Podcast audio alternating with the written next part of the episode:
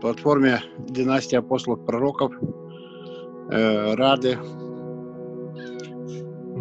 И хотим слышать э, некие вещи, которые, которым ты делишься, чтобы развеять некоторые сомнения или же манипуляции, когда люди э, как бы, ну, очень часто в церкви люди говорят э, о том, о чем не понимают. То есть бывают пророк, ну, люди, которые вообще никогда не пророчествовали, объясняют, как должен жить пророк, как должен жить апостол, учитель или пастор. И очень часто люди одевают разные халаты, то, то сантехника, то хирурга, то пожарника, вот, и пытаются, никогда этим не занимаясь, объяснять какие-то очень серьезные вещи. Вот, и как бы в последнее время оно вот бытует такое, что как бы вот созерцание или же просто пропитка или просто духовная практика, просто вот как бы погрузиться в духовный мир, это как бы, ну, э, говорится, что это из ряда вон эзотерики, хотя я немножко тоже посмотрел, что такое эзотерика, чтобы просто думал, что люди порой такие вот слова выговаривают, не совсем понимая, что, что они себя обещают. Вот и как бы родилась такая мысль, чтобы ну, осветил немножко, не то что немножко, а так полноценно, как Дух Святой даст эту тему. Потом Хорошо, хорошо. Ну. А, ну, прежде всего, я рад, что мы вместе сегодня собрались.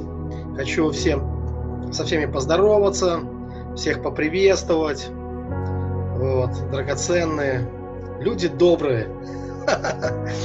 Э, люди хорошие, люди добрые, я вас всех приветствую. Народ Божий, свет миру, соль земли. Слава Богу за всех вас. А, в отношении вопроса, то я вам хочу сказать, что всему виной тотальное невежество. Тотальное невежество и необразованность, скажем так. А, и даже серость порою, да, в которой пребывают э, многие люди. Вот. И чем более образованным становится человек, чем больше человек узнает истину, да, э, то э, тем более свободным он становится. Тем более свободным он становится Э, и начинает лучше, гораздо лучше ориентироваться э, в различных вопросах. Ну, как правило, в тех вопросах, в которых он э, просвещен. Все, в чем мы не просвещены, это создает феномен такой темной комнаты или темной пещеры в нашей жизни. Мы всегда боимся того, чего мы не понимаем. То, что мы не обжили. Если это чужая пещера, нам страшно туда залезать, если мы там не, жи, если мы там не живем, скажем так, если там не написано welcome большими буквами, и не мы положили эту надпись, ну, этот коврик, да, вот, то у нас есть ощущение, что мы не дома. Нам там неуютно, и мы оттуда стараемся сбежать или обходить стороной, по крайней мере. Такие наши инстинкты выживания, скажем так. Но стоит поселиться, в данном случае я говорю о теме то, что они называют эзотерикой, они называют, конечно, ну, имеют в виду немножко другое. А, здесь есть другое слово – мистика. А, более правильное слово было бы, да? Это слово мистика. И мы, конечно, знаем, что мистика бывает разная. Она бывает христианская, она бывает нехристианская мистика. Да? То есть не всякая мистика является христианской мистикой. А, на греческом это слово мистикус, это слово, которое часто употребляет апостол Павел. И в самых важных, когда он делится самыми важными откровениями. Буквально это слово переводится как тайна. И он говорит, что э, ему дана некая тайна. И эту тайну, он, он с нами ей охотно делится. Он говорит, что эта тайна звучит так. Христос в вас, упование славы. Вот в чем наша сердцевина нашей христианской мистики. Мы верим в кровь Христа. Люди всегда верили в кровь, в силу крови. Люди клялись на крови. Вы знаете, что разного рода э, колдуны, они приносили, да не только колдуны вообще, во всех культурах, культура от слова культ, все культуры были религиозными культурами. Не было ни одной нерелигиозной культуры. Я, я, кстати, по образованию религовед, поэтому иногда буду умничать. Вот. И э, во всех культурах э, были жертвоприношения. Это называлось кормление богов. Когда приносили там птиц, животных и даже человеческие жертвы приносили. Э, вот. Э, и там очень много строилось именно на крови. Да, на крови. Мы же говорим не о крови там кошек и собак или что-то, или даже не о человеческой крови. Мы говорим о крови Сына Божьего Иисуса Христа. Есть наша мистика, она строится на этой крови, на крови Христа, а не на крови э, там каких-нибудь там, не знаю, то есть вы понимаете, да? То есть это не какая-то домашняя магия, а это откровение, которое пришло свыше. Откровение, которое пришло свыше. И естественно, что э, Библия, она наполнена мистикой. И это, это исходя из природы нашего Бога так. Ну, иначе просто не могло быть. Потому что величайшей тайной во Вселенной является сам Бог. Поэтому в Библии сказано, что все тайное принадлежит Богу, а явное нам и сынам человеческим. Э, вам, вернее сказать, вам и сынам человеческим. И также сказано, что э, Он дал нам Духа Святого, который все проницает и знает все тайны. Я немножко как бы, ну, то, что упростил, да, перефразировал, но мысль там такая, что, да, что Дух Божий все проницает, ему все известно, а мы имеем Духа Божьего как раз, чтобы знать дарованное нам от Бога, да, вот. И любящим Бога Бог открывает тайны, да, Он открывает, поэтому это все приходит на основании любви. А Э, если кто-то слышал мои темы о пробуждении, которые я говорю, то пробуждение – это не что иное, как возвращение в первую. Когда мы уходим от формальной любви и от формальной веры, все вот это формальное пахнет нафталином. Такое, знаете, вот. Когда мы приходим к настоящей, к реальной вере и к реальной любви. И именно в этом состоянии э, человеку Бог начинает открывать тайны. То есть любой такой человек, любой человек, влюбленный человек – является мистиком. Потому что вся мистика, она в любви, то есть любовь в совокупность совершенства. Все, любовь изгоняет всякий страх. А раз любовь изгоняет всякий страх, то ясно, что э, люди, эти люди влюбленные, они всегда расширяют пределы. Они всегда идут куда-то дальше, погружаются в то, во что другие не лезут. Да? Потому что другие живут по принципу табу. Понимаете, Слово Божье, оно для одних забор, а для других светильник в ноге.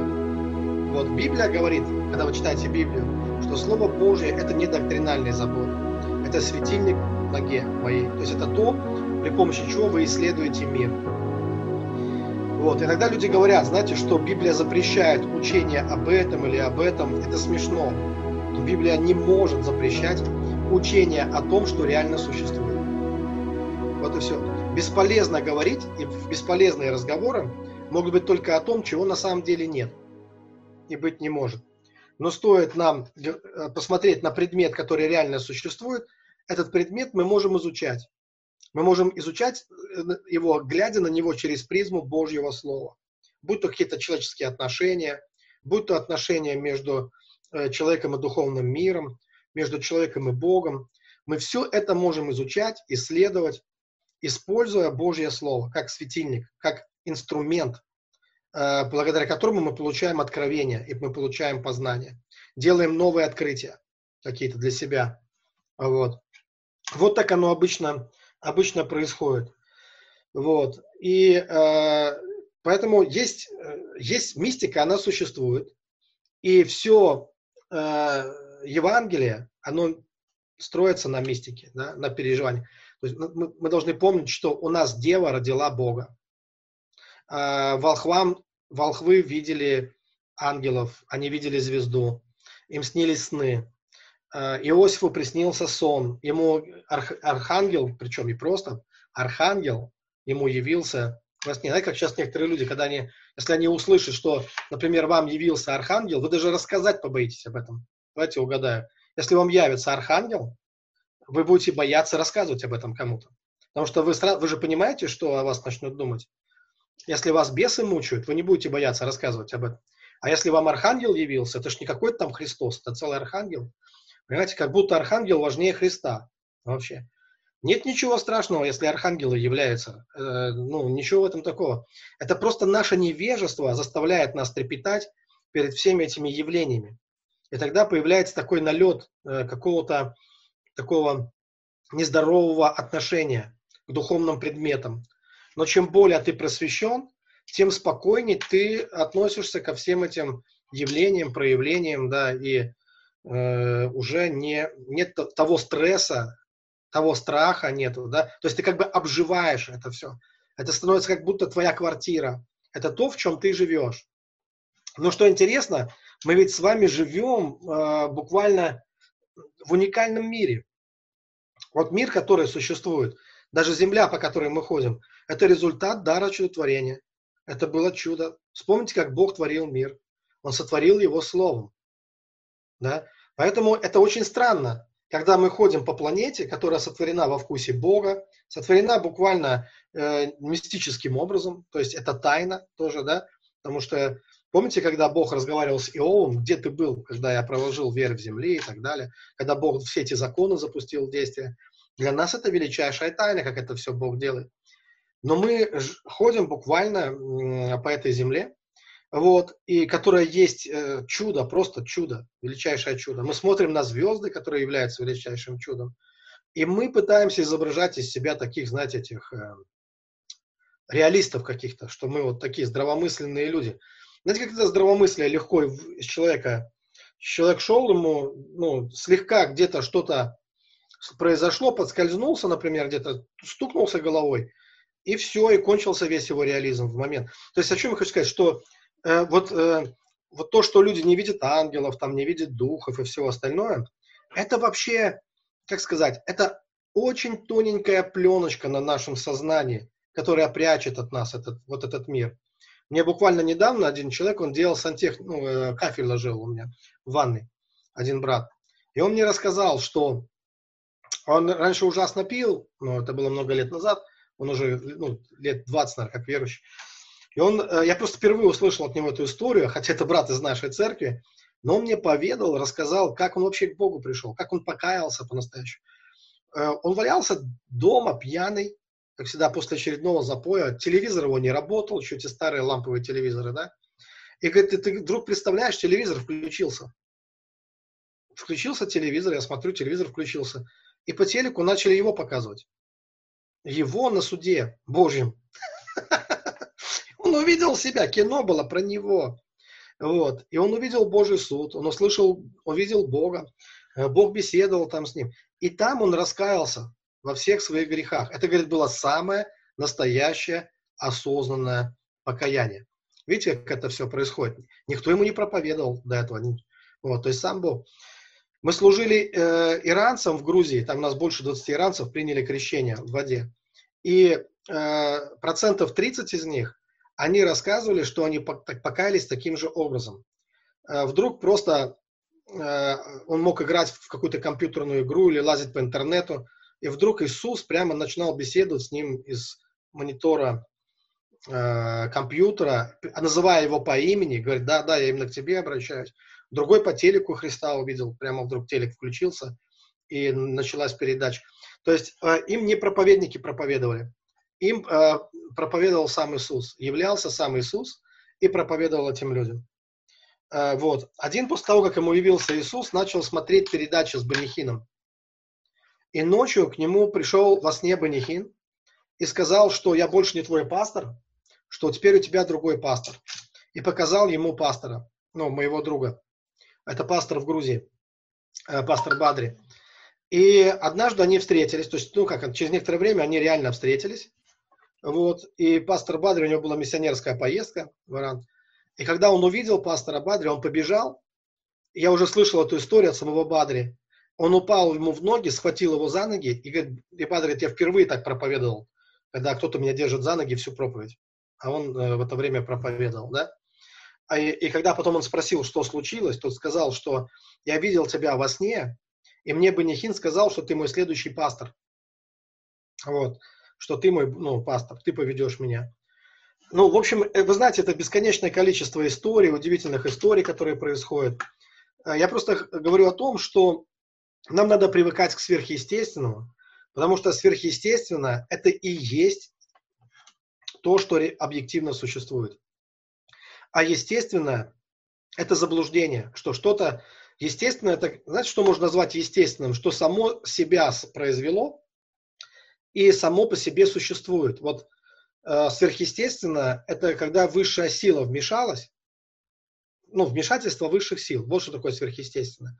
А естественно, это никакие высшие силы не вмешивались, просто что-то само себя породило и само живет. Так вот, это как раз атеистический взгляд, который говорит о естественном мире. Но мы, христиане, мы должны понимать, что мы не живем в естественном мире, где иногда происходят чудеса. Мы живем в сверхъестественном мире, где люди все пытаются представить так, как будто оно естественно. Да оно ничего не естественно. Даже вы не естественный человек. Вы сверхъестественный человек. Вот. А, и все вокруг сверхъестественно. И то, как ваша душа в теле держится, это сверхъестественно. И то, как ваше тело не разлагается до поры до времени, это сверхъестественно вообще, да, все происходит. И то, куда вы пойдете после того, как вы сбросите с себя ваше тело, как одежду, это тоже все сверхъестественно. И в этот момент вы познаете, что вся ваша жизнь, она была пропитана сверхъестественным. Есть только иллюзия. Иллюзия ну, вот того, что э, вот та жизнь, которую мы пытаемся придумать себе, э, создать себе свой комфортный мир, но свой безопасный мир. И как только мы это делаем, а делаем это в своем разуме, в своем уме, нам становится скучно жить в этом мире. Потому что наш мир становится плоским, неинтересным. Мы туда не пустим никакой дух, никакую силу. Ну, мы так думаем. Это наши просто... И, конечно, пустим. Мы просто так думаем, что мы не пускаем, да? Ничего. Вот, мы пытаемся как бы себя обезопасить, э, создать такую свою среду, некую такую тюрьму, свою собственную клетку. А потом нам становится скучно, ужасно, и мы начинаем искать чудес. Вот. Начинаем искать чудес, потому что наш мир становится невеселым, он становится неинтересным, он становится очень профанным, он становится очень каким-то однообразным, и жизнь в нем становится какой-то пошлой и скучной. И мы начинаем искать, покажите нам хоть одно чудо. Но чудеса никогда не прекращались. Никогда не прекращались. Они всегда есть. То есть даже вы являетесь чудом. Ваше рождение было чудом. Э, то, как даже взмах ваших ресниц – это величайшее чудо. То, как вы дышите, как бьется ваше сердце, как мысли приходят в вашу голову вот, из каких источников они приходят. Все является чудом на самом деле. И все это драгоценная мистика. И мистика – это тайна. И если задать простой вопрос любому человеку, чего больше в этом мире?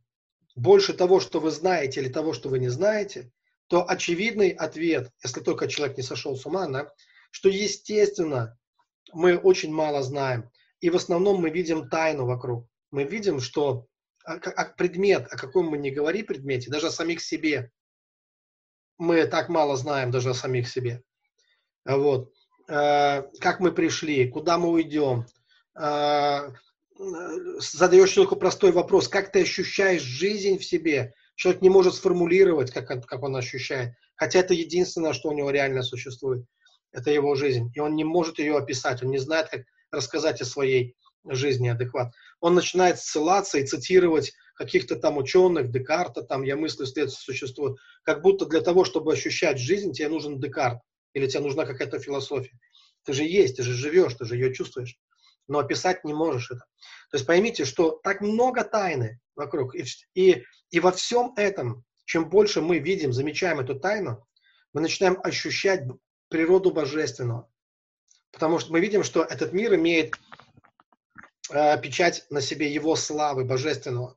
Что это Бог словом сотворил этот мир. Вот почему он такой, такой э, ну, интересный, почему он на самом деле, ну, такой мистичный мир на самом деле. И, и, и везде наполнен жизнью. Нет такого места, где бы он... Только не замечаем мы этого. И, ну, иногда замечаем.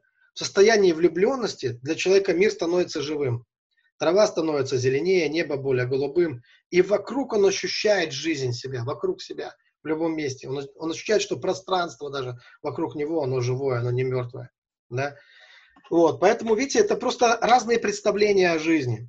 И э, то, что, э, что, что произошло исторически, что произошло, что дело в том, что был такой, э, вот наука, наука, она родилась из церкви ну, в церкви родилась наука на самом деле. Вот. Э, это произошло где-то в веке 12 ну, вот так вот уже глобально, когда в Болонии появился первый институт высшее образование. И вначале все образование было христианским. В Средневековье общество делилось на три касты. Это каста крестьян, каста рыцарей, каста священников. Грамотными были только священники. То есть ни крестьяне, ни рыцари, они, грам, ну, они, а, как правило, не были грамотные. Те, кто были грамотные, да, это те, кто отдавали своих детей священникам, чтобы те научили их грамоте. Священники переписывали книги, э, делали изобретения, открытия, фосфор изобрели, кто-то, может, слышал в монастыре. То есть практически все изобретатели, первые ученые, это были священники. Вот. Это были люди грамотные, люди, э, люди образованные. Таким образом, именно церковь стала мамой науки. Но затем что происходит? Вы знаете, что происходит, э, когда дети начинают входить в такой переходной возраст, подростковый возраст? Э, такой сложный возраст, когда дети начинают думать, что они умнее своих родителей. И наступил такой момент, когда наука начала говорить, что нам мама больше не нужна. Вот. И вместо того, чтобы быть благодарными церкви, они начали говорить, что мы от нее избавимся. Мы сдадим ее куда-нибудь, ну, э, как сказать, да, в какой-нибудь дом престарелых, в утиль, куда-нибудь, да, что мама умрет, и все, и мы будем жить так, как мы считаем. Ну. И был такой период, такой промышленный век, да, когда э, вот были такие идеи, что вера, она устаревает, что вера это махра какая-то, что все это уже устарело, что мы скоро сами обеспечим всех людей. Это называется век гуманизма. Когда внимание, гум, гум, э, что такое гуманизм? Это когда внимание с Бога переместилось на человека. И высочайшей ценностью становится человек, сам для себя самого. Вот тогда рождаются все эти гуманистические идеи, которые говорят, что человек и есть сам Бог на этой земле, что Бог ему не нужен. И мы Э, изобретем лекарства, мы вылечим всех людей, никто болеть не будет, мы всех накормим, всех оденем. То есть мы заживем. То есть мы без Бога заживем. Просто, что Бог нам ну, не нужен для этого. Да? И что мы разоблачим всю эту веру, всю ее пагубность и так далее, и так далее. Было такое время. Э, вот. И потом, это, кстати, тоже полезное время для людей, для Земли, потому что человеку должен все попробовать, пройти, чтобы искренне и честно прийти к познанию истины. Поэтому путь человека – это путь сомнений, конечно же. И э, сейчас мы видим, что происходит. В то время церковь, она находилась под угрозой, то есть э, рушились антиклери... вот эти, были очень сильно антиклериканские настроения, и э, церковь мешали с грязью практически, да, тогда. Каждый хотел плюнуть в эту сторону. Вот, и церкви тогда приходилось очень туго.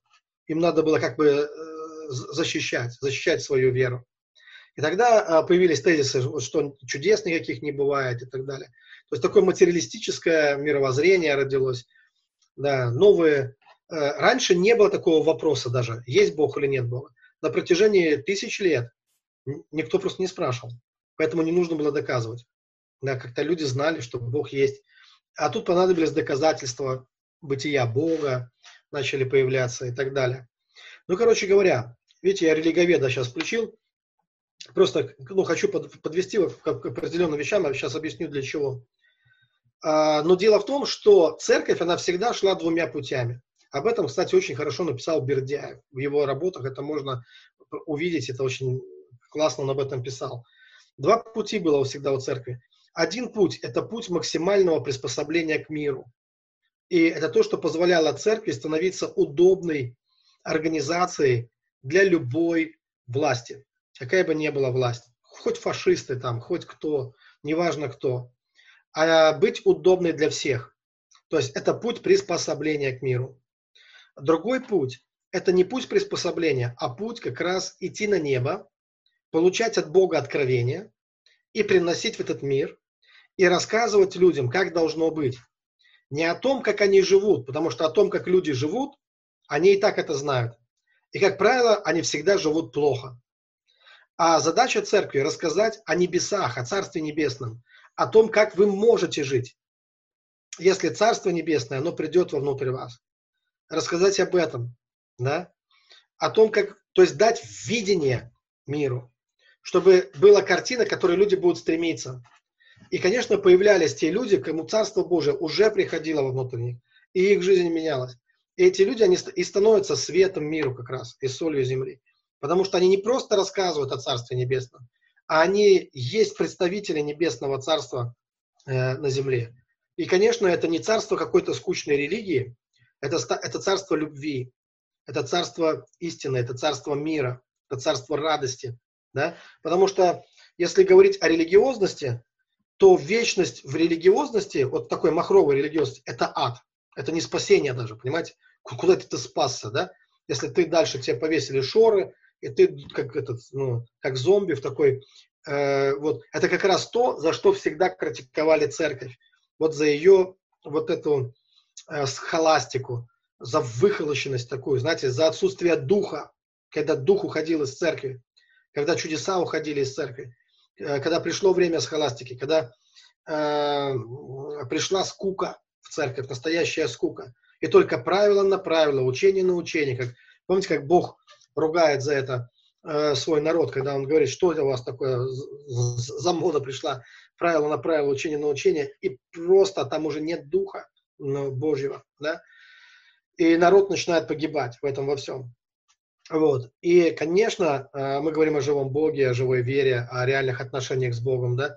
И э, поэтому мы всегда выбираем, что мы делаем. Мы либо приспосабливаемся к этому миру, либо мы идем на небеса и там узнаем истину. Вот.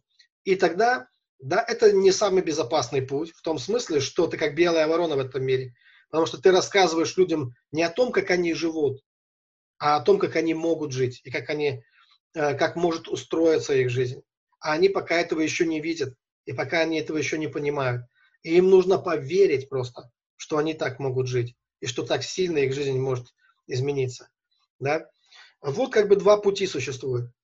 И э, одни люди, они избирают путь приспособления, и тогда для них важно, с какими мирскими деятелями общаются, уважают ли их мир и так далее. Вот, то есть они стараются э, вот как вот вести себя так, то есть такие люди становятся, как правило, моралистами. То есть их в основном их учение это мораль. То есть вот они хотят показать, подчеркнуть, что наша христианская мораль, она это то, то, что дает нам вера, наша, наша вера, это вот э, высокую христианскую мораль. Но дело в том, что э, мир, мир этим не удивить, потому что есть много э, мыслителей сейчас в мире, которые демонстрируют и показывают, что мы без веры в Бога можем вам продемонстрировать не меньшую мораль, чем вы нам хотите, которую вы нам рассказываете. И мы можем подловить вас, ну, ваших братьев и сестер, христиан, на том, что они иногда ведут себя хуже, а мы-то с вами изнутри церкви это точно знаем, что этого хватает у нас. Люди, которые э, верующие, которые себя ведут хуже, чем некоторые люди в мире. Например, некоторые верующие, они уже зареклись в свой бизнес брать кого-то из церкви.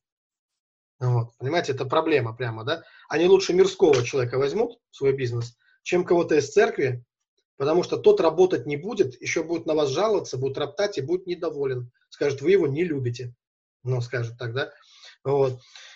А, вот, поэтому мы видим, что а, есть такой путь, да, приспособления. И произошло такое интересное превращение.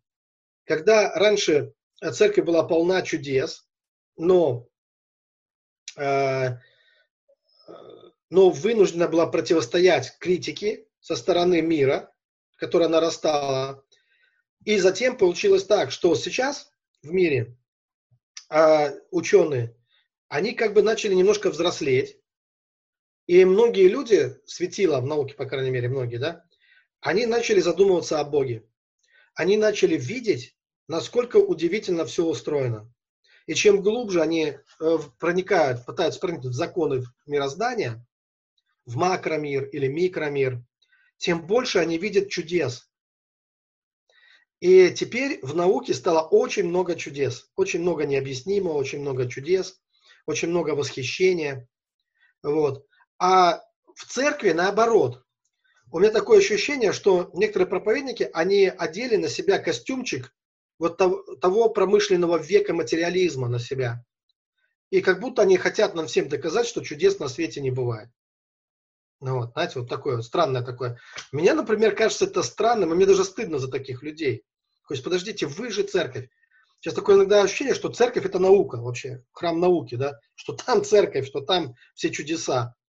Приходишь в церковь, а люди выглядят, как будто они э, ученые столетней давности, да, э, которые, у которых сейчас мода говорить, ну, все пытаться объяснить с материалистической точки зрения, там, с какой-то, э, вот, а не с духовной точки зрения. Это вот такой момент, э, то, что я заметил, да. Ну, естественно, не все такие, да, это просто, ну, вот, мы видим, что это как два пути церкви, да. Вот. Э, и вы сами выбираете, кстати. Ну, это ваш выбор, это ваша свободная воля, это ваш выбор, какой путь вы выбираете. Э, э, что вам надо? Это, это вопрос каждому лично. Ты хочешь приспособиться, тебе нужна безопасность какая-то. А, кстати, я вам скажу, что это иллюзорная безопасность, потому что никакой безопасности нет на самом деле. Если пойти и жить во лжи, то там нет безопасности. Ложь – это не безопасное место. Это только может быть иллюзия безопасности. Никакой настоящей безопасности там нет. И поэтому мы либо приспосабливаемся, да, просто, и мы не хотим быть белой вороной, или чтобы о нас кто-то что-то не подумал, да, и мы постоянно живем, а в, вот в этом приспосабливаемся, это, знаете, это выживание, это не, это не жизнь, это не любовь. Вот. Это выживание. Выживание основано на страхе, на инстинкте самосохранения, на страхе. Да? А жизнь, настоящая жизнь, ее основой является любовь, а не страх. Любовь, совершенная любовь изгоняет всякий страх. Так вот, одни люди, они выбирают для себя приспосабливаться, и они занимают лагерь тот, а другие люди даже не помышляют о том, чтобы приспосабливаться. Они хотят познать истину, какая она есть. И они хотят идти на небеса, они хотят получать откровения, поэтому они выбирают другой лагерь. Каждый выбирает сам. Вот. Э, поэтому здесь э, у меня нет никаких претензий ни к одним, ни к другим. Просто я понимаю, что жизнь все расставляет на свои места, и каждый сам принимает решение. Э, свет или тьма, как всегда, знаете, вот. Вот кто-то идет во свет, а кто-то остается. Потому что для меня однозначно, не для меня, а так и есть по факту. Если мы живем, то есть мы не живем, а выживаем, и мы приспосабливаемся, это не от Бога, это тьма. И это недостойно, на мой взгляд, это недостойно ну, э, детей Божьих, потому что мы наоборот, Библия говорит, поспешим к совершенству, учит апостол Павел, что мы должны стремиться к знаниям. Вот. Любое учение, которое говорит, что не должно быть о чем-то учение, это попытка людей вернуть в какую-то тьму. А почему это о чем-то не должно быть учение, неважно о чем. Если этот предмет существует, мы должны его изучить. Так говорит Библия. Библия говорит, например, испытывайте духов. Это очень смелое заявление. Да? Оно не говорит, держитесь подальше от духовного мира. Библия говорит, что вы должны разбираться. Испытывайте. Не всякому духу верьте, сказано, но испытывайте духов и так далее.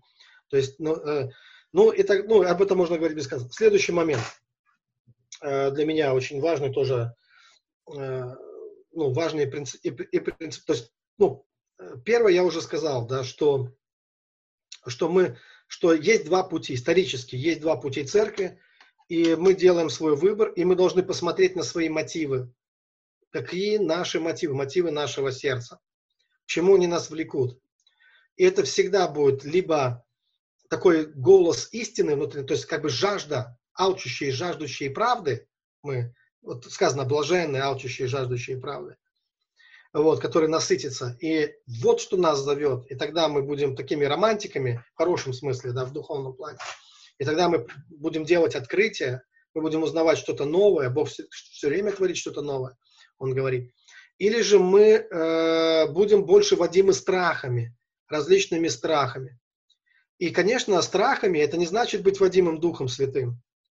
Э, Библия также разделяет людей на, дв, на, на два таких лагеря там сказано, что водимые своей природой, вот я поверю, что страхами это когда мы водимы своей природой. Помните, там сказано, что они как бессловесные животные, водимые своей, созданные на уловление, там, помните, Петр об этом говорит, водимые своей природой, потому что вот это и есть инстинкты выживания, да, они у нас буквально в крови, в нашем теле, да, а как, э, как это действует, как это работает в нас. Если где-то кустик зашевелился, ничего доброго ты не ждешь. То есть молниеносно приходит неосознанный страх какой-то, да? То есть это выживание. Мы привыкли выживать. Мы не ждем хорошего ничего. А, ничего а, от нового мы не ждем ничего хорошего, потому что вдруг это новое, оно окажется плохим для нас. И, а, а мы хотим выживать, и тогда мы живем, мы живем, ну, страх диктует нам.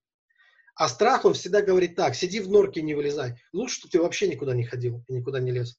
Лучше, чтобы ты вообще сидел дома и никуда не высовывался. Чтобы у тебя не было никаких новых отношений, ни с новыми людьми, э, чтобы ты не искал ни новой работы, ни новых знаний, ни нового чего. Потому что мало ли что там, вдруг что-то страшное произойдет. Да? Вот. И он страх говорит, даже влюбиться тебе нельзя. Ты вдруг влюбишься, а он козел окажется, да? Поэтому лучше, ну, занимайся самоудовлетворением. И ни в кого не влюбляйся, потому что, ну, страх, он, ну, делает человека таким, да, вот.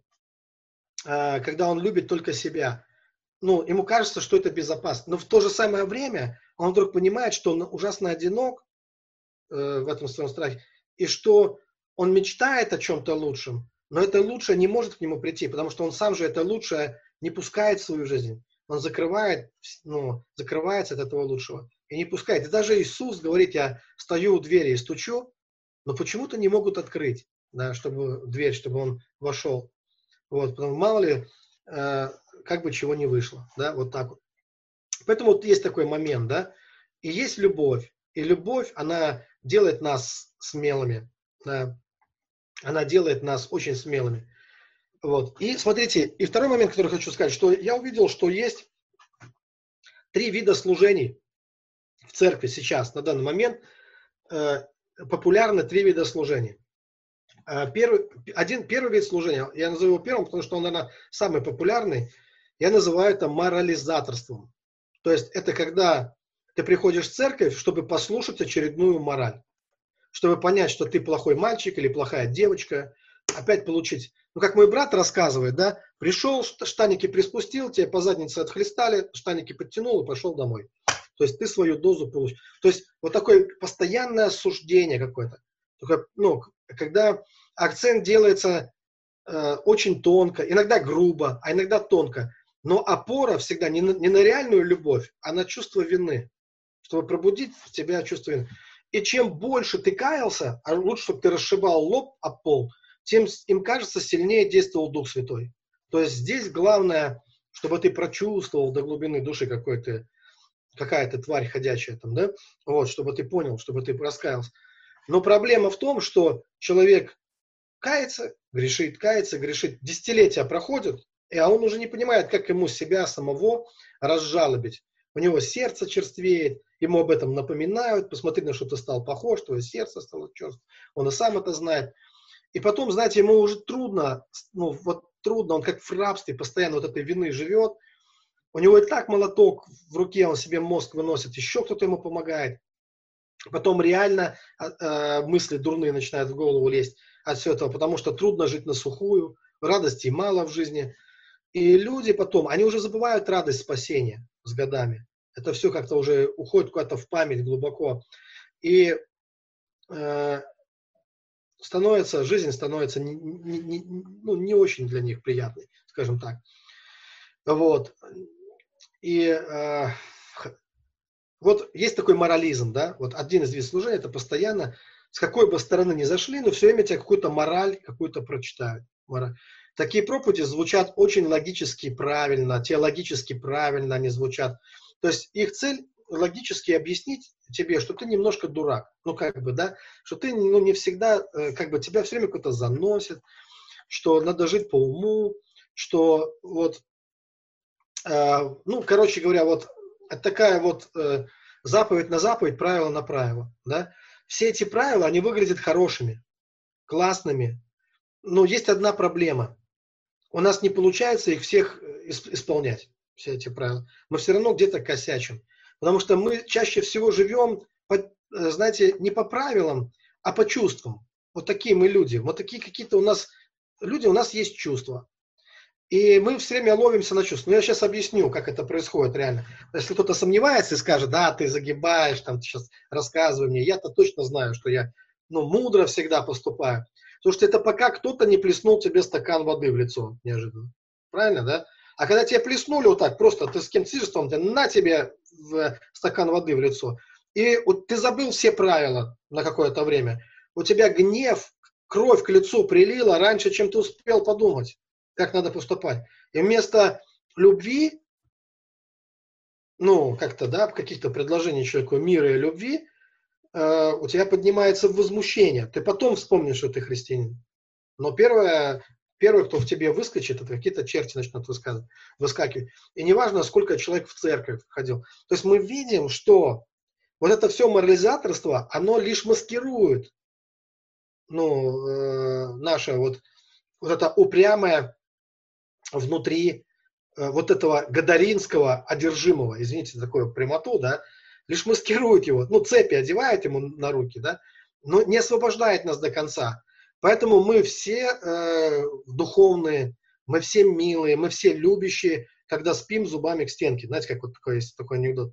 То есть, когда, или когда сидим на служении. На служении все классные сидят, прямо блаженные. Кажется, нимб у каждого над головой. А давайте я задам такой вопрос. Вот подумайте, если бы вдруг, ну по-честному, вот так, по-честному, если бы вдруг все люди в церкви, все люди в церкви, вот про тебя все узнали, вот ты про них ничего не узнал, а завесу приподняли только над одной твоей жизнью.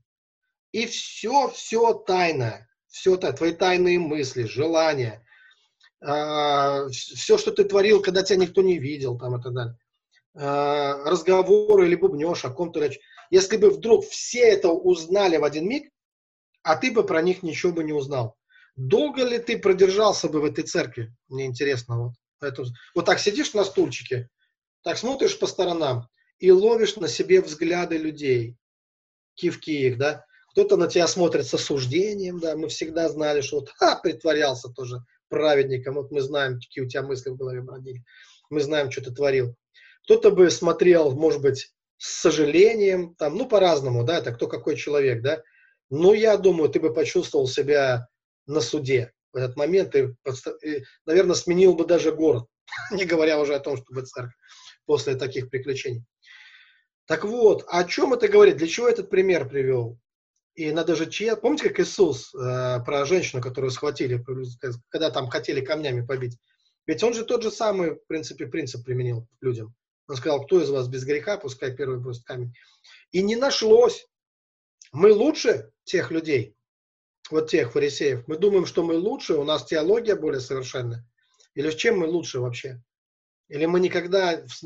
Писание говорит, если кто-то будет вам говорить, что он не согрешает, то он лжец. Что он мыслит. Мы это делаем часто неосознанно даже. Ты просто психанул. Да, или ну, эмоции. Ребенка наказывал суровее, чем это было нужно.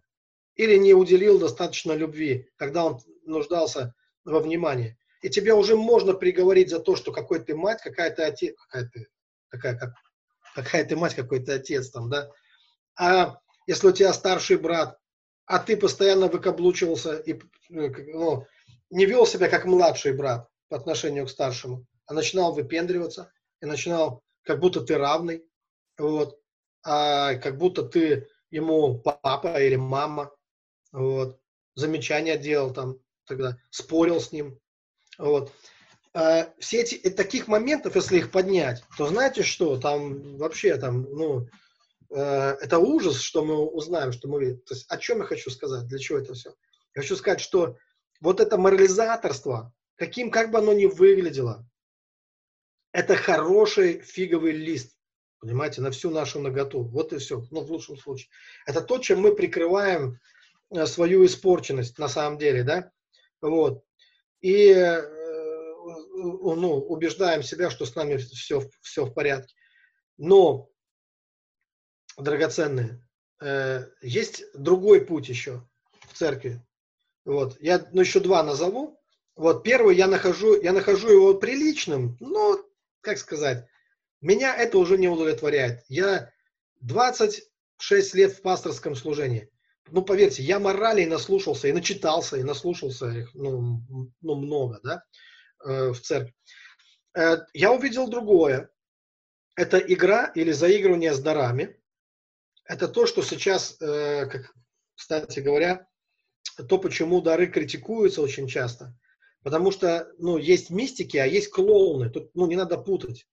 И когда люди берут себе там какой-то псевдоним сценический, одевают какую-то прикольную одежку специальную, закатывают глаза там каким-то необычным образом, ну, пытаются голос какой-то себе, создают э, сцену, антураж такой, знаете, такое сценическое, есть такое сценическое Евангелие, э, такие шоу, шоу, постановки, шоу.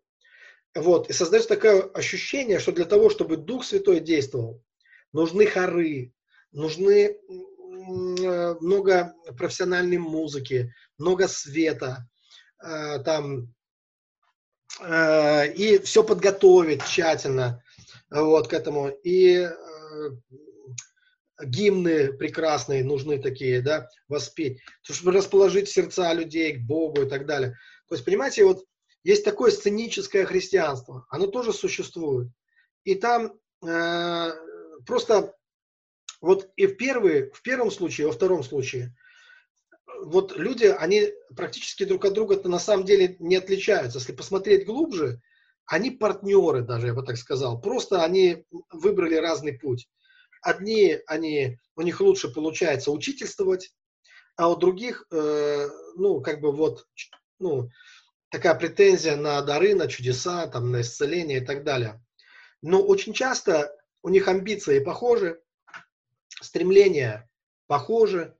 И я не думаю, что такие люди способны на очень уж высокие стремления. Хотя и те, и другие пользуют Евангелие. Но, откровенно говоря, я не думаю, что такие люди, откуда поселиться в их душах настоящим благородным и высоким желанием и стремлением. Конечно, они строят свое царство на земле, хотя проповедуют о Христе. Конечно, они думают прежде всего э, ну, о себе. А если бы они не думали о себе, они бы не были так ранимы. Они бы не тряслись за свои репутации совершенно. Они бы не требовали от людей почета, уважения так болезненно, не выпрашивали бы у людей любви, почета и уважения, если бы они думали не о себе. Поэтому проповедуя Евангелие и выглядя перед людьми, перед публикой, перед учениками, если это учитель, перед э, последователями, если такой духовный гуру такой у нас появился христиан, да, они могут выглядеть как помазанники, их называют помазанниками, но драгоценные. И первые, и вторые, и то, и другое крыло.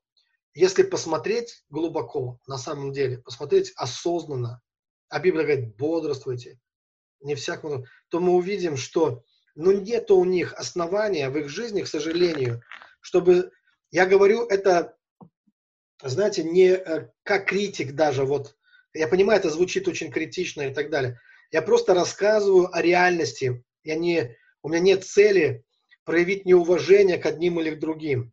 Потому что очень часто люди живут так неосознанно просто. А откуда им увидеть, чтобы они осознали это, им надо встретиться с Богом, надо, чтобы Бог открыл им глаза. Пока этой реальной встречи не произойдет, да человек сам ужаснется. Когда человек увидит, что он делает, что он творит и чем он живет на самом деле, он сам ужаснется этому. Он увидит, что он сам живет во лжи. Сам ходит во тьме-то, по сути дела. Вот. А, но, а, тем не менее, они являются в мире они почитаются как достойные там учителя или достойные такие вот мистики, хотя они не являются на самом деле, не, ну, не, не могут быть по-настоящему ни теми, ни другим. И есть третий путь в служении. Вот третий путь в служении – это то как раз, э, э, ну, чем я живу, что меня лично интересует. Да? Это когда мой фокус направлен не на самоутверждение на этой земле, не на том, чтобы сделать себе имя, а на том, чтобы познать истину и познать Бога прежде всего. Вот и все. То есть все остальное для меня неинтересно. Потому что все остальное, потому что слава человеческая, это как цвет на траве. И сегодня ты можешь быть фаворитом, а завтра тебя забудут. И если это вдруг станет болезненным твоим переживанием, а некоторые люди, они пойдут и повесятся просто, ну, если их забудут завтра, да, вот. Они проклянут, э, если появятся новые фавориты, они их проклянут. Они будут вставлять им палки в колеса. Э, это, это вскрывает их эгоизм. Э, что, помните, как Саулова болезнь, почти меня перед людьми, говорил Саул. Ему так не понравилось, что Бог начал помазывать и поднимать Давида. Так вот, э, для меня очень важно быть сфокусированным на истине, чтобы Бог открывал мои глаза, и чтобы мне познавать истину. И я этим доволен. То есть я нахожу, что там есть все.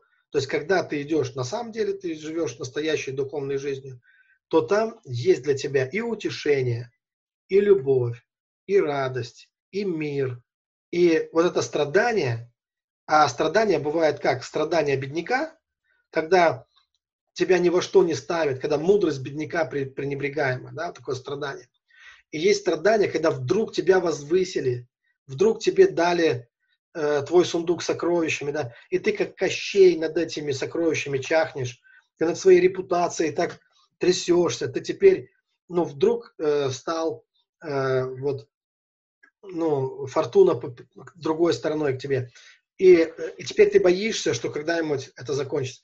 Понимаете, вот э, и то страдание, и нищета, и вот это страдание, когда человек не может жить, знаете, как не может жить ни в нищете, не может жить ни в бедности, ни в изобилии. А то, как нас учит мудрость библейская, то, как нас учит апостол Павел, он говорит, умею жить и в том, и в другом. Умею жить. А для этого нужно отвязаться, отвязаться от этого мира, отвязаться от амбиций, которыми люди страдают в этом мире, привязаться к Богу, потому что только э, это и есть спасение. Когда ты привязал себя к истине, ты привязал к себя к Богу. Поэтому я живу по принципу, и когда, знаете, такого, что когда мне рассказывают, что вот есть люди там, кто-то критикуют, недовольны, еще что-то, я даже не встречаюсь ни с чем, представляете? Это все мимо меня. А, вот. а если где-то чего-то критикуют, и кто-то какие-то пишет там комментарии злобные и так далее, то, слушайте, меня это вообще не интересует.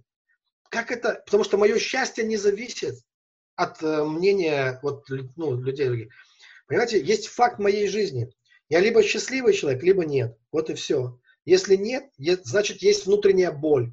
Если есть внутренняя боль, значит, что-то неправильное делаю в своей жизни. Значит, я не туда влезаю. Потому что больно нам всегда, когда мы либо отмораживаем, то есть ну, ты сунешь э, руку в огонь или ты в лед, да, то есть больно, когда ты не туда куда-то. Но если наоборот, я вижу, что приходит блаженство, приходит радость, э, если я могу наслаждаться каждым днем, моими отношениями с Богом и так далее, то что мне до всех этих голосов? Вот, э, ну, людей, которые, э, ну, я же вижу, что они сами живут в проблемах. Я же вижу, что они сами страдают. И люди, которые страдают, которые изранены, они стараются ранить других людей, посеять какую-то смуту. То есть я живу в радости и так далее. То есть, ну, но каждый человек, каждый человек, он выбирает сам. Он выбирает. Моя же здесь цель, в принципе-то, не, не свой образ даже жизни я отрекламирую. А я просто говорю об истине. И я говорю о том, что вы выберете, более того, вы уже выбрали что-то, вы что-то уже выбрали. В своем, я так скажу, может быть, вы еще в голове это не поняли, но сердце ваше, оно уже к чему-то привязалось больше. Вы же знаете, когда вы идете и, и вот, или, ну, такой простой вопрос, если бы вам сейчас спросил кто-то, хочешь мороженого? Вот ты либо уже хочешь, либо не хочешь. То есть это как-то, ты не знаешь, почему ты хочешь или не хочешь, но это факт, да? И, ну, это, это просто является фактом. И один сказал бы, да, я с удовольствием, а другой говорит, не, и ты не знаешь, это решение уже есть внутри тебя. Вот, оно уже есть. Стоит только задать вопрос. Но мы потом начинаем домысливать. И для меня это пока тайна. Почему так получается, что одни люди ожесточают свое сердце, а другие люди, они несмотря на что, они бегут, как, как влюбленные и пьяные, они бегут, ну, к истине, они, они жаждут, они хотят э, обновления в своей жизни и так далее. И всегда есть какое-то ворчание, всегда есть какой-то, кто-то этим, этим недоволен, кого-то это раздражает, да, вот такое. Знаете, я э, э, три года я работал на ледоколе, на ледоколе «Руслан», и я был единственный человек на корабле, кто не пил. Ну, все. Это 90-е годы, ну, вот самое начало 90-х. И развал страны, вот все это тогда происходило, и э, люди пили вообще всякую дрянь. э, кто-то приходил э, из города, потеряв штаны где-то по дороге. Такое даже было, да, без штанов где-то потерял штаны или со спущенными штанами. Ну, матросы, знаете, вот пили безбожно, скажем так. А я один, кто не делал это. И я не был верующим. Я не знаю почему. Это был мой протест миру. Знаете, я не хотел быть как все.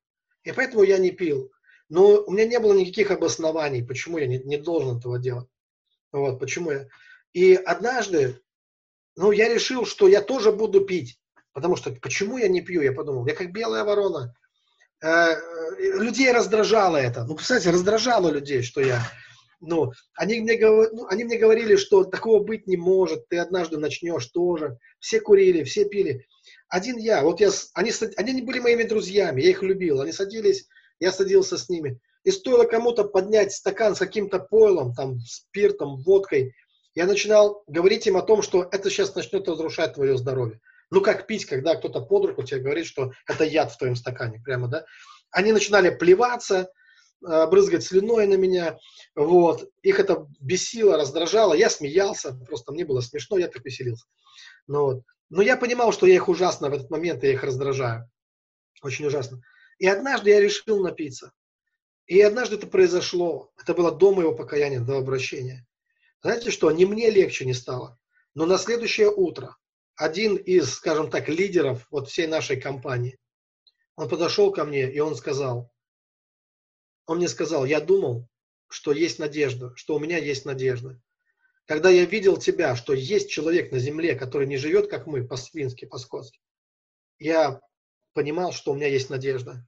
Когда ты напился, я понял, что надежды нет. И вот что интересно.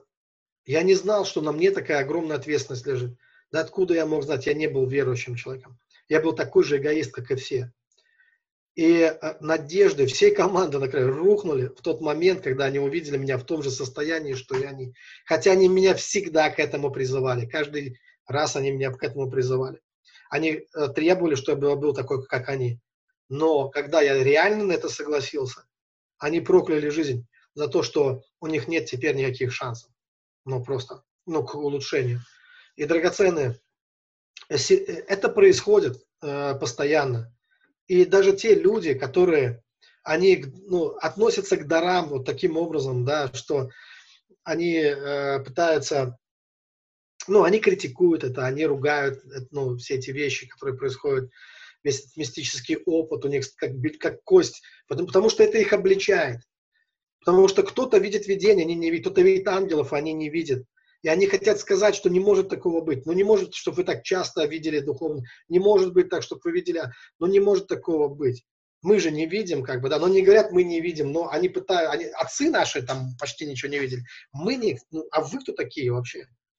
Э, как один епископ мне сказал, ну, ну что он вообще? То есть это, представляете, это был разговор, который я случайно услышал по телефону. Я был в одной церкви, и там был тоже один епископ. И э, головы всех людей, когда я проповедовал, смотрели не на меня, все лица я видел, а смотрели на него. То есть им было интересно не ну, истину или не истину, а они смотрели, как реагирует их лидер. Понимаете, вот, э, вот все внимание было. И я увидел две категории э, взглядов. Я тоже же их изучал, пока я проповедовал. Одни смотрели так, когда до этого дурака дойдет. Я извиняюсь, ну, он, он хороший, благословенный человек. Я не называю его дураком. Я говорю, что я читал во взглядах. Когда же до него дойдет, что надо что-то менять. А другие взгляды смотрели, нам можно радоваться, нам можно аминь говорить, нам можно смеяться, ну, нам можно, ну, можно или нельзя. То есть, он, то есть они не свободны принимать сами решения. Они живут... Слушайте, когда вы пойдете в Царство Божье, вы что думаете, вы схватитесь за кончик пастора, э, э, пальца пастора и скажете, я его знаю, поэтому пропустите меня. То есть вы думаете, что вот так мы спасаемся, что вы не своей верой спасаете. Библия говорит, что мы каждый дадим отчет за свои дела, которые мы делали, живя на земле. Поймите, что мы не... Ну, выкиньте эти мысли из головы. Это же э, катастрофа думать, что мы же не оправдаемся, скажем, вот этот так нас учил, вот этот так нам говорил. То есть, когда мы не строим свои отношения с небесами, с Богом, у нас какие наши шансы вообще? Подобное соединиться с подобным, поймите, да. э, жизнь не может стать лучше наша там, если мы здесь не ощутили, что у нас Царство Божие внутри нас, и ангелы поют. Почему они там запоют для нас? С какого вообще э, перепуга-то произойдет? Что это они должны? Слушайте, то, чему мы соответствуем в этом мире, извините такое сравнение, сепаратор работает отлично. Энергии все распределяются разумно в этом мире. И кого-то тянет к центру, кого-то отбрасывает на периферию. То есть, о чем я хочу сказать, что вот какие мы внутри, вот так нас и, ну вот, курицы ходят с петухами, орлы с орлицами, слоны со слонихами, поймите, вот так вот. И нет такого, что он орел, а она э, курица. То есть, если он орел, она орлица. Вот так вот все соединяется. Прокаженные ходили с прокаженными, ученики Христа ходили с Иисусом. То есть, поймите, фарисеи, они, у них свой кружок. И как, какие мы внутри? Внутри нас есть все магниты, которые притягивают к нас, к людям такие же, как мы сами. Поэтому, когда мы меняемся, меняется наше окружение. А иначе не может быть. И чем более высоким человеком ты становишься в своей духовной жизни, тем более интересным становится твое общение. Оно меняется само собой. Для этого тебе делать даже ничего не надо. Ты просто работаешь над собой, а вокруг тебя начинает формироваться какой-то вот э, ну, мир, которому ты, которому ты соответствуешь. Он тебе, а ты ему. Вот и все. Это духовные принципы. Они не когда-то начнут работать. Они работают каждый день, они работают постоянно, постоянно работают э, в нашей жизни. Мое правило, правило, которое стало мое, потому что Бог э, мне, э, ну я могу прямо говорю, что это Господь меня этому научил, потому что я был по-другому настроен, э, я был настроен более категорично, революционно, потому что когда ты переживаешь пробуждение, там есть стадия, такое, ну, горячая стадия любви, когда твоя любовь, она такая, как необузданная страсть, она обжигает. Вот она обжигает. То есть ты можешь своей любовью, своим ревностью о, о духовных вещах, о Господе, начать обжигать других людей, буквально. Это такая незрелая стадия любви, когда еще нет мира в тебе, ну, то есть ты еще не обрел внутренний мир, и поэтому ты такой категоричный в этот момент. И я сейчас это тоже вижу в некоторых людях. Вот. Они просто, их то в огонь, то в воду бросают. Они когда-то пережили какую-то встречу с божественной реальностью, и в них вспыхнул огонь любви, но он необузданный, обжигающий. Извиняюсь за выражение, такое ощущение, что они писают кипятком. Просто, я извиняюсь, ну, такой сленг.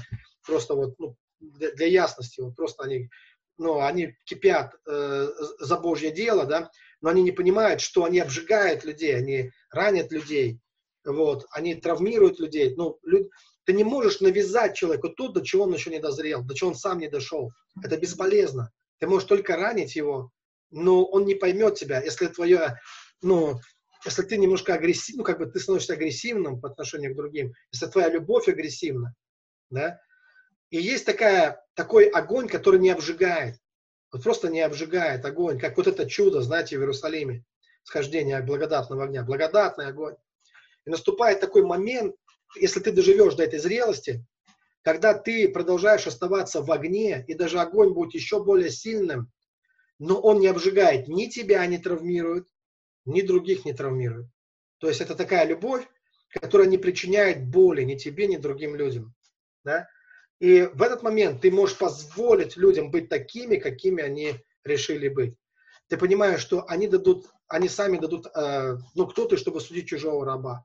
Они дадут отчет перед Богом. И ты не будешь выносить мозг за то, что они другие, не такие, как ты. Вот. И это любовь, это тоже любовь, поймите, это любовь. То есть ты перестаешь играть, ты не изображаешь Бога из себя, потому что ответственность, она не на тебе лежит, ответственность на Боге лежит за спасение мира. Это Бог мир спасает. И Он знает, что Он делает. Просто ты должен Ему доверять. Вот и все. А, вот. И, и есть вот такая, э, вот такая стадия любви, да, и это то, в чем я живу, поэтому я так скажу, у меня ну, нет цели вцепиться кому-то в глотку и убеждать людей, сказать, ты должен быть как я. Тебе обязательно нужно идти на глубину. Давай я покажу тебе, что там под корягой. Послушайте, я не хочу вас пугать. Никого. А здесь совсем другой принцип. Если у человека есть такое внутри желание, он пойдет. Если нет, ты его за рога... Есть люди, ты его, пока ты его за ноздри в церковь тащишь, он идет за тобой. Но стоит тебе отвлечься хотя бы на минуту, может быть, на другого человека. Ты смотришь, а где этот брат или сестра, куда делся? Они дома сидят. Вот и все. И, ну, мы же понимаем, что нас не хватит вот так вот, ну, просто у нас ни здоровья, ни сил не хватит всех за ноздри во что-то тянуть, да? Рано или поздно мы просто ослабеем от этого. Мы скажем, да ну как можно, сколько можно. Но что интересно, и пользы от этого никакой нет. Потому что когда приходит Божий Дух тебе, Он тебе говорит, а зачем ты пытаешься его так упорно э, тянуть? Вот. Если Бог его не привлечет, он не придет. Никто не может прийти, э, ну, говорит Иисус ко мне, если Отец его, и наоборот, никто не может прийти ко Христу, если, ну, понимаете, да? И никто не может прийти к Богу иначе, как через Христа, и ко Христу иначе, как если только Бог человека приведет. Поэтому некоторые наши такие вот, ну, такая избыточная ревность, она, а, ну, просто травмирует нас самих, нашу психику и еще и людей. То есть нигде Иисус не сказал, что э, я посылаю вас по двое и идите, стучите в этот дом, если они вас не пустят, выройте блиндаж, окоп рядом с домом и закидывайте их гранатами до тех пор, пока либо не спасутся, либо не сдохнут. Поймите, нет такого в Библии места Писания вообще. Там сказано, развернулся, иди в другое место. Там есть те, кто тебя ждет. Вот и все. И не то, что обязательно эти на все веки вечные сразу будут прокляты, а то, что, может быть, они просто не доросли еще. Может быть, завтра кто-то другой к ним зайдет, и они будут готовы. Вот. А, ну, но это уже не наше дело. Вот что вопрос. Это уже не наше дело. Наше дело быть послушным Богу, хранить мир в своем сердце, не психовать по этому поводу, не принимать свои религиозные психи за Божье помазание. Вот, ну вот это важно понять вот, свою ревность э, плотскую не принимать за, за Божью любовь. Э, все-таки мы должны чувствовать, в чем разница. В чем разница. Вот. Поэтому э, у меня нет цели кого-то переубеждать, спорить. Но просто есть люди, которые задают вопросы. Но даже отвечая на вопросы, я очень в выгодном положении нахожусь. Потому что я знаю, что человек уже что-то выбрал. И он все равно... Помните, как Иисус с Иудой разговаривал, когда делай, что решил. Помните, он ему сказал, да? И он не пытался его переубедить. Поэтому кто-то пойдет своей дорогой, кто-то пойдет другой, да, и э, жизнь все расставит на свои места. Но во всем этом, драгоценное, на самом деле, над всем этим, я хочу сказать, есть Господь, который является главным архитектором жизни вообще. И все, что происходит. Да? И все равно все будет происходить по, по воле Божьей. Вот и все. Но если мы хотим оказаться на, ну, на светлой стороне, скажем так, быть сосудами в части, то нам надо научиться быть хотя бы искренними и честными для начала. То есть нам нужно научиться жить осознанной жизнью. И тогда мы должны полагаться не на каких-то авторитетов, какими бы они ни были драгоценные, а нам нужно прежде всего выстраивать свои личные отношения с Богом. Потому что только так мы узнаем, кто из этих авторитетов был прав, а кто морочил нам голову. Поймите, только так ты можешь узнать. Через откровение, через свои личные отношения, э, отношения с Богом. Может быть, есть какие-то вопросы, потому что я уже, ну, достаточно дол- длительный появился диалог. Появился, говорю, я уже заговорил. Получился, да? Диалог? А, кстати, целый час я вам, да, вещаю.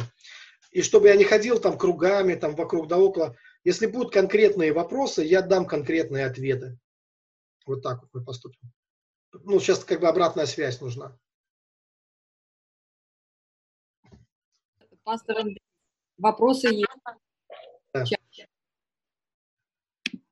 Один вопрос, это один из последних. Если мы ощущаем этот морализм, и когда ты приходишь домой с чувством униженности, и нет желания даже служить, как бороться с этим? Можно выглядеть бунтарем. И слово говорит, не оставляй собрания своего. Угу. Тогда у вас должно быть собрание единомышленников. Вот, вот какое-то такое должен собрание. А, конечно, э, смотрите, мы, э, у нас есть такая проблема, ну, мне кажется, я никогда не касался ее с вами, не обсуждал. Может быть, говорил, не знаю, уже не помню всего. Но есть одна проблема у многих христиан. Это проблема удивительная беззащитность вообще. Вот то, что я вижу. Почему так много христиан изранены? Библия нам о чем говорит? Что есть щит веры, который может угасить все огненные стрелы дьявола, лукавого.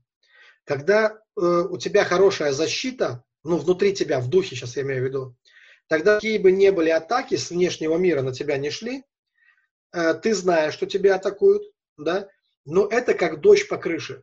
Вот когда идет дождь, вы же не переживаете, вы сидите дома, вдруг дождь пошел, ну дождь.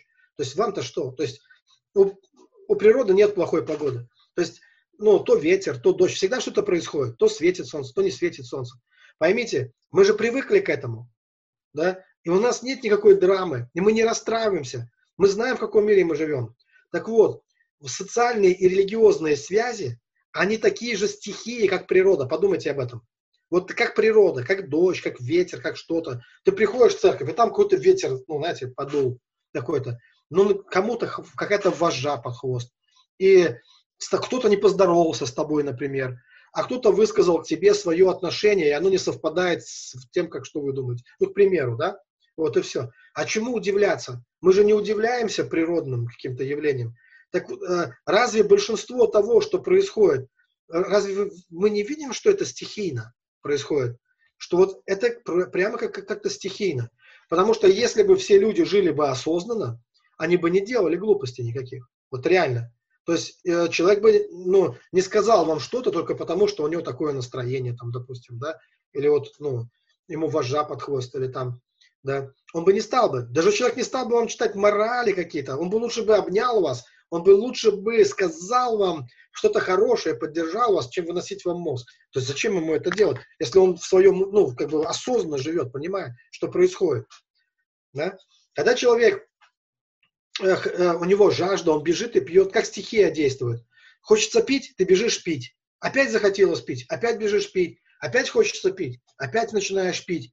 Но если твои глаза открылись, извините за мои жесткие будут сейчас примеры, да, и ты увидел, что пил из унитаза все время, а рядом был источник чистой воды, просто рядом, а из него ты не пил, тебе станет ужасно стыдно и неловко за эту ситуацию, да, и ты понимаешь, что оказывается важно не просто пить, а еще важно, откуда пить. И ты пил только э, не оттуда, потому что ты не видел. Ну, ты не видел, э, что есть другое, что это не то, что есть что-то другое. Поэтому здесь, здесь такой же самый принцип э, вот действует. То есть люди ведут себя, потому что им кажется, что это единственный способ, как можно воздействовать на вас, на церковь, там, на окружающий мир. Что вот так вот, надо хвосты накручивать обязательно, например, овцам, да, или еще что-то там, да, вот тогда вот только, вот им, с ним, к нему так все время относились. И он думает, что он так, меня в армии чморили, и я теперь стал дедушкой в армии, других буду чморить. Ну, к примеру, да, вот так просто говоря. Вот люди думают, что вот так, что нет другой формы поведения, что нет другого образа жизни, да, вот такой. И пока человек этого не видит, не осознает, он, естественно, будет вести себя так, как он видит. Но интересно, что когда я это знаю, когда я знаю, почему человек так себя ведет, то у меня как-то нету даже к нему осуждения. Я просто понимаю, какой ветер дует. То есть я понимаю, почему его несет в эту сторону или в эту сторону. И я могу быть в позиции наблюдателя. И тогда для меня, что бы там ни происходило, это как дождь по крыше, понимаете, да? Это как, ну, просто ветер поднялся, э, дождик начал кропить, да? Но я остаюсь как бы свободным, независимым от этого. То есть я не принимаю близко к сердцу, да, я не, превращ... не драматизирую жизнь, не превращаю это в какую-то личную трагедию, что человек ведет себя так. В конечном итоге это его проблема, а не моя. Да? Знаете, когда это становится моей проблемой, когда кто-то мне сказал, что я козел, например, а я две недели себя жалею, дома сижу потом. Понимаете, вот это уже моя проблема. То есть если я э, ну, это слово начинаю обдумывать постоянно, да, я начинаю принимать это на свой счет, ведь на самом деле это характеризует человека говорящего, а не меня. Да? Я-то не поменялся, я и раньше был такой, и потом, а человек что-то вот ему вдруг показалось, что и он... То есть поймите, что мы всегда остаемся собой. но э, там мнение нас, людей, оно меняется. Так или нет? Одни люди думают о нас хорошо, другие думают о нас плохо, а мы же всегда те же самые, по сути дела. И это характеризует не нас, а людей. Ну, немножко я в сторону ушел.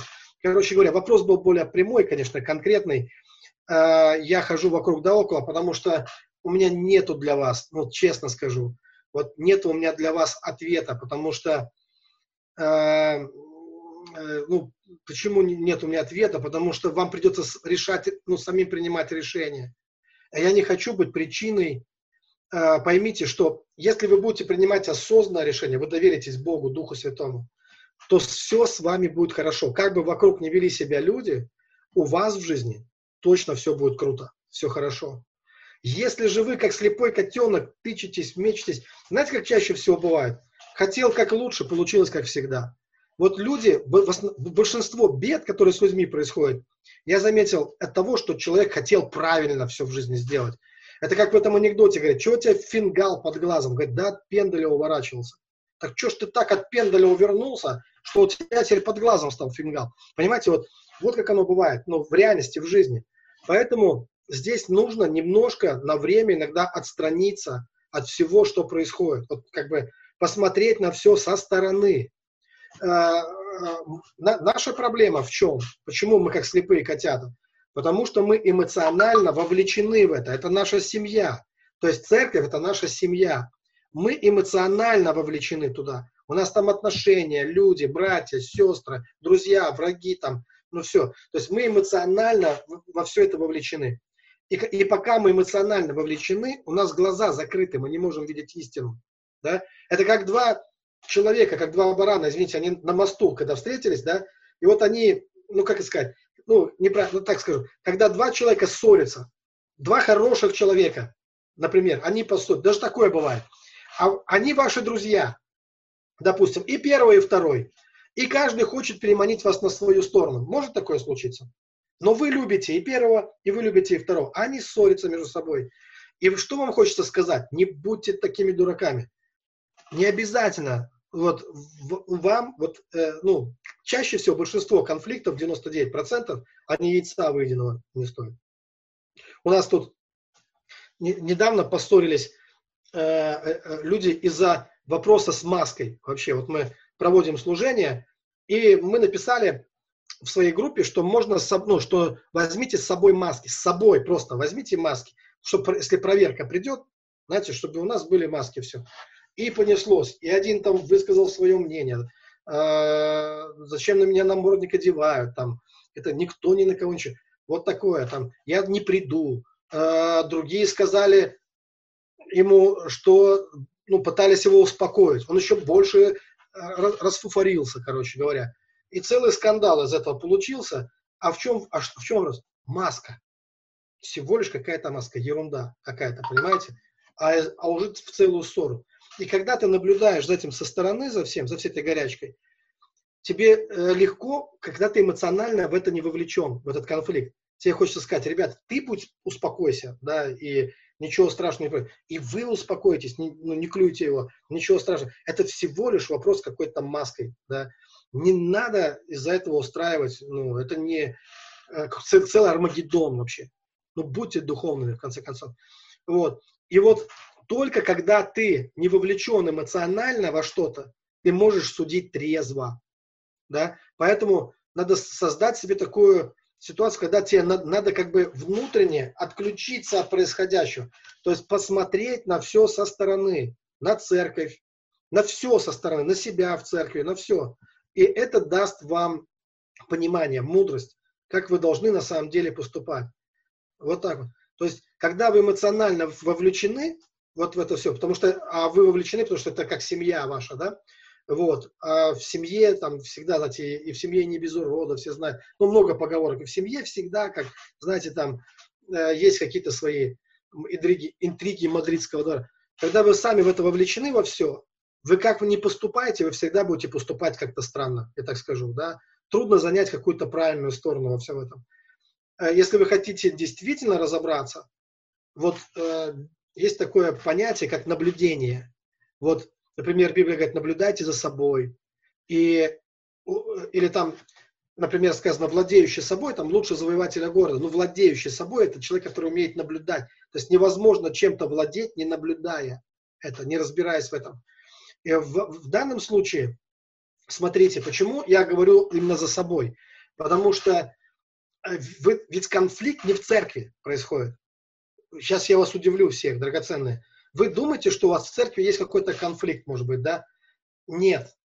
Конфликт в ваших душах. В церкви нет ничего, ну, там никакого. Конфликт в каждой отдельной душе происходит. И, и у вас в, внутри ваших душ есть представление о пасторе, есть представление о лидерах, есть представление о людях, есть представление о самих себе. Причем, как правило, в этих представлениях вы-то в центре там находитесь. Их много, а вы, а вы одна, например, один. И они там чего-то бузят, да, и мозг вам выносят.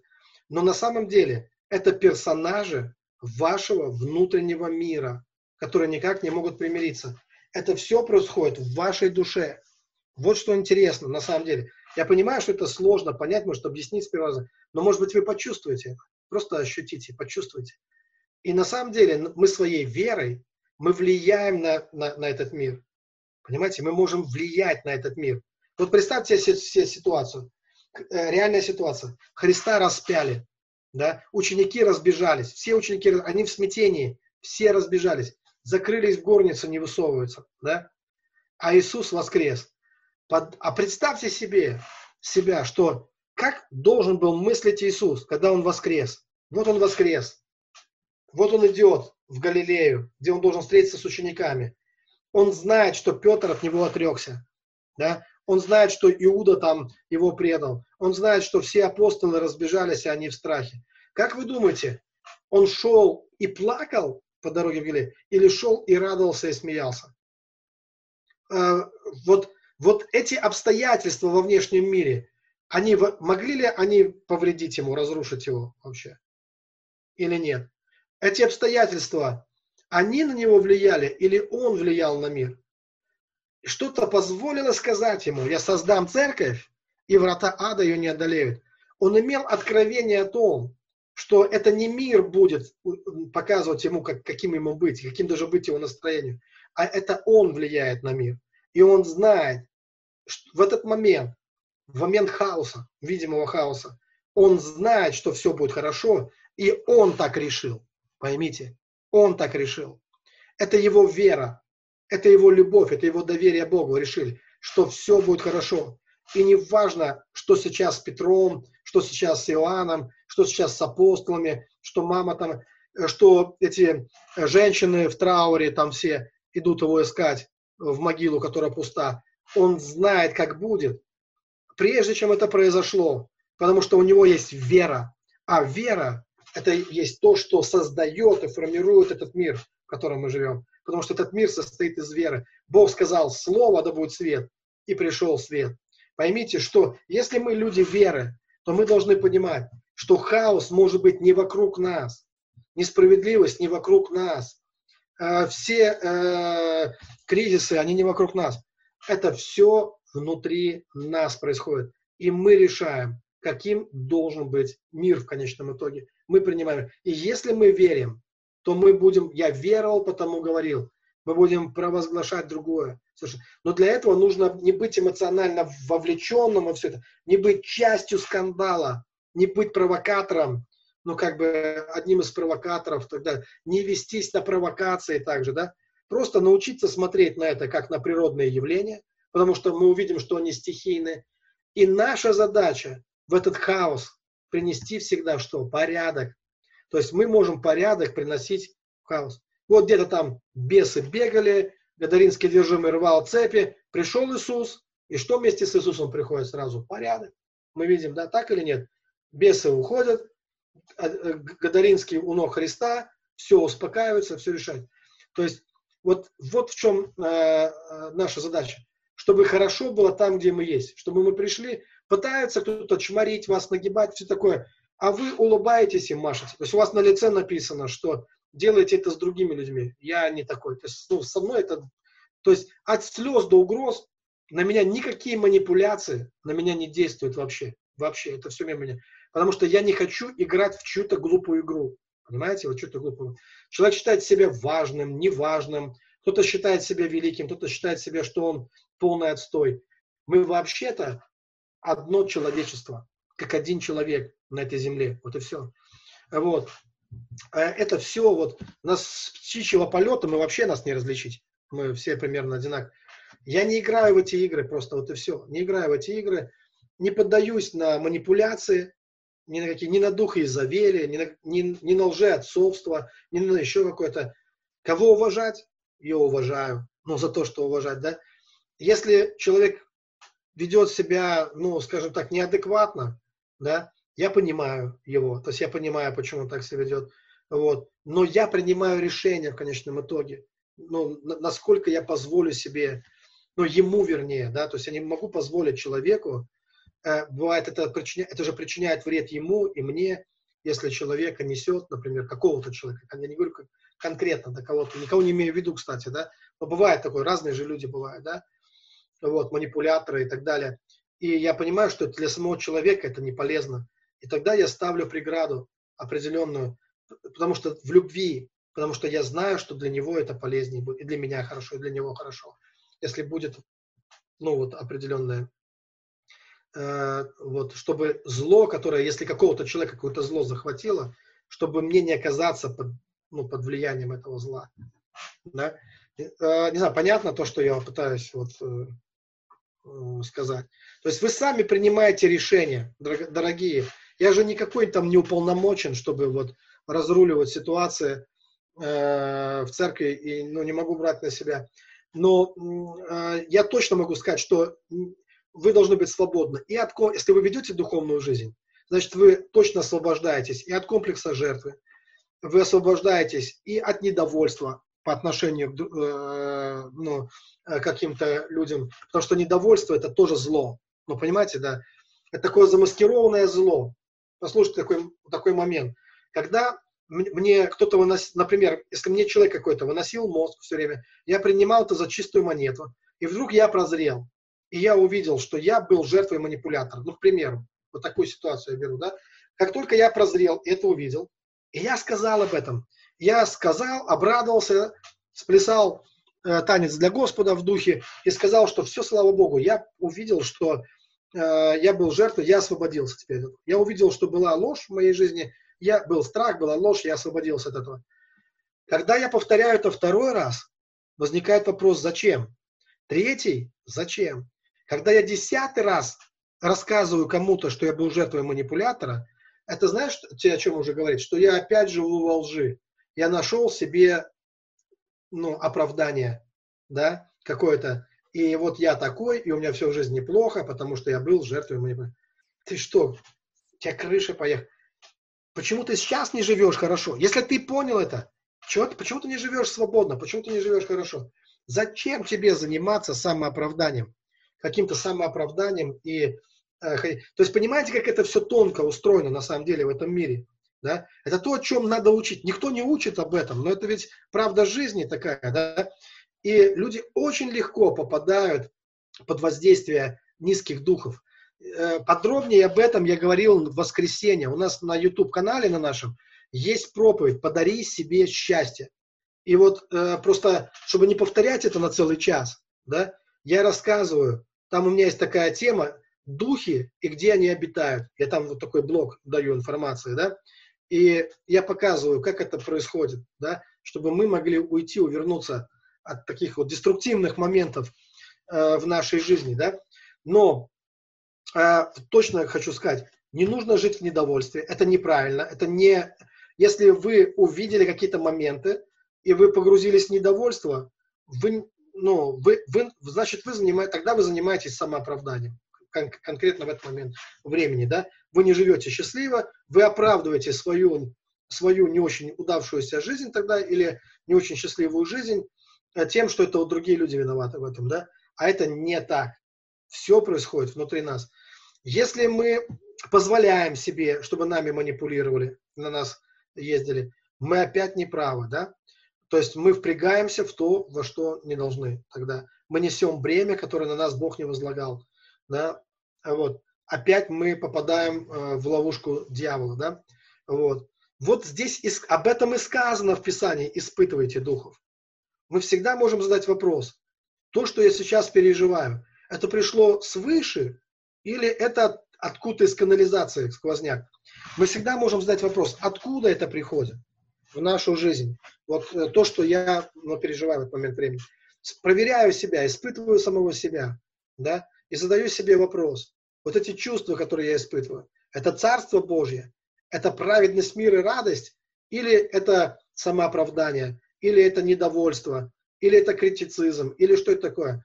И здесь очень такой важный момент, чтобы с одной стороны не становиться жертвой, ну вообще жертвой манипуляторов, с одной стороны не участвовать в какой-то зле или неправде, не э, поощрять это в других людях, да, вот, потому что есть люди, вы же знаете, есть люди, которым очень трудно сказать «нет». Вы даже представить себе не можете. Вы точно знаете, что, э, например, человек побуждает вас к чему-то, чего вы не хотите.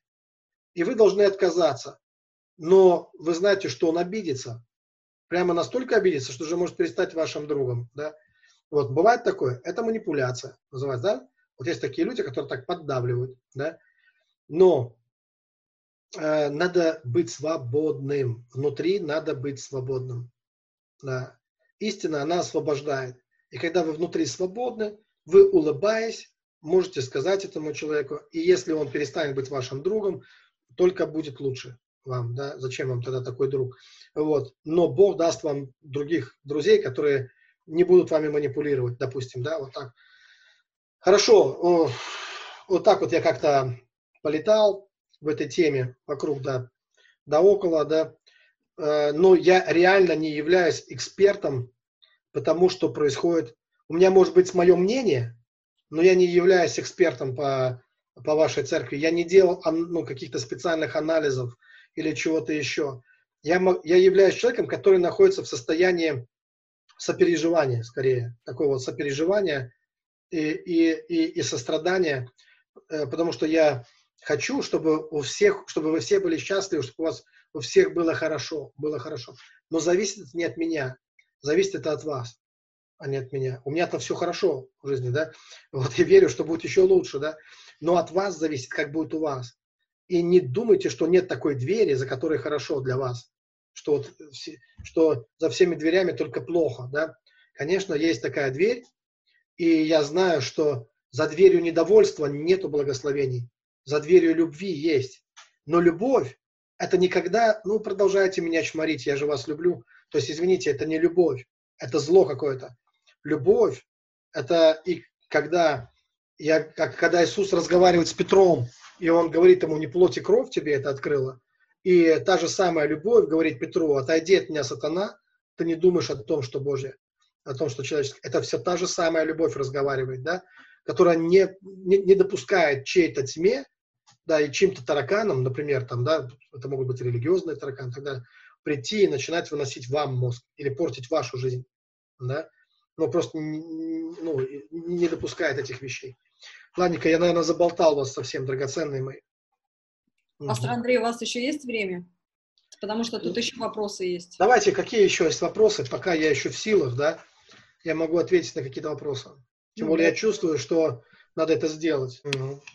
Ну вот, э, человек пока, это называется маятником, такой жизнь маятника. Пока что человека еще внутренне носит из стороны в сторону. И иногда он знает точно, что это Бог, а иногда сомневается и не уверен, что это Бог. Да, это говорит о том, что еще путь не пройден. Вот тот путь, когда э, все становится ясным и определенным внутри. И этот путь человек должен пройти, и он его обязательно пройдет раз уже начал, то, скорее всего, пройдет. Поэтому будет много знаков на пути. На самом деле здесь важно ничего не форсировать. Есть такой принцип. Э, главное не жить таким хапом, то есть не пытаться ничего лишнего от жизни оторвать. Вот, а постепенно, нормально возревать к определенным вещам просто и все. Вот. И когда ты так живешь, вот, э, ты просто, ну как сказать, как это узнать? Когда ты узнаешь, ты, это как, это всегда Э, ясно и конкретно приходит. И когда, когда ты созреваешь во что-то, у тебя нет никаких сомнений. Пока есть сомнения, значит, еще не дозрел. Значит, еще есть какой-то момент, пока не пришло. ну, зрелость еще не пришла окончательно вот в, в, в этом плане. Когда она придет, сомнений не будет. Все сомнения развеются. Вот, не будет никаких сомнений. Но э, лично мой принцип такой, что надо быть сфокус... не надо быть так слишком сфокусированным, пророческое, апостол, ну, какое-то служение. Поймите, что а, не мы себя подстраиваем под служение, нет.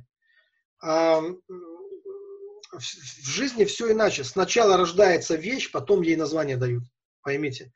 А мы пытаемся под какое-то название себя ну, как подстроить под, под что-то и так далее. Поэтому здесь главное ну, честно прожить честную, искреннюю жизнь. А назовут ли тебя пророком, апостолом, учителем или кем-то еще, это вторичные вещи. Это абсолютно не имеет никакого значения. Это просто определение какого-то явления. Да? Но то явление, которым вы являетесь, ему в словах нет никакого полного определения на самом деле. Да? Настолько вы удивительны на самом деле. Как же вас одним словом определить каким-то, да? Вы, вы ведь разные бываете. Разные, даже в один день бываете совершенно разные. Да? Вот, поэтому как можно здесь дать какое-то определение? Я, я просто не понимаю, зачем заморачиваться даже вот этим, откровенно говоря. Вот это, знаете, такое, иногда мы заморачиваемся слишком. Кто я, апостол, пророк или тот, или тот. Но это не имеет никакого значения. Для чего? Вы что, хотите учебник написать об этом? То есть для чего это? Это же просто, есть просто жизнь. Есть жизнь, и она многообразна. Она многообразна. И иногда вы пророк, иногда вы учитель, а иногда вы как черт. Ну, просто, вот, может быть, да? И вот важно, чтобы э, вот того темного, да, чтобы этому место не давали в своей жизни. Вот и все. А доброе, оно проявится обязательно. Если темному не дать место, доброе само проявится. Вот как-то. И вы узнаете, кто вы от других людей, как правило. Вот. Э, я много раз слышал, когда подходил ко мне, например, ну, Хэри, пророк, в разных местах, даже, помню, в бассейне мы купались, вообще в мячик играли, и Хэри в плавках подходит надо мной, навис и говорит, ты пророк, и начинает мне пальцем меня тыкать и называть меня пророком. Я сам себя пророком, в принципе, только один раз назвал, я когда с неверующим общался в парикмахерской, вот, это и то это произошло несколько дней назад, но это, ну, я его хотел впечатлить просто.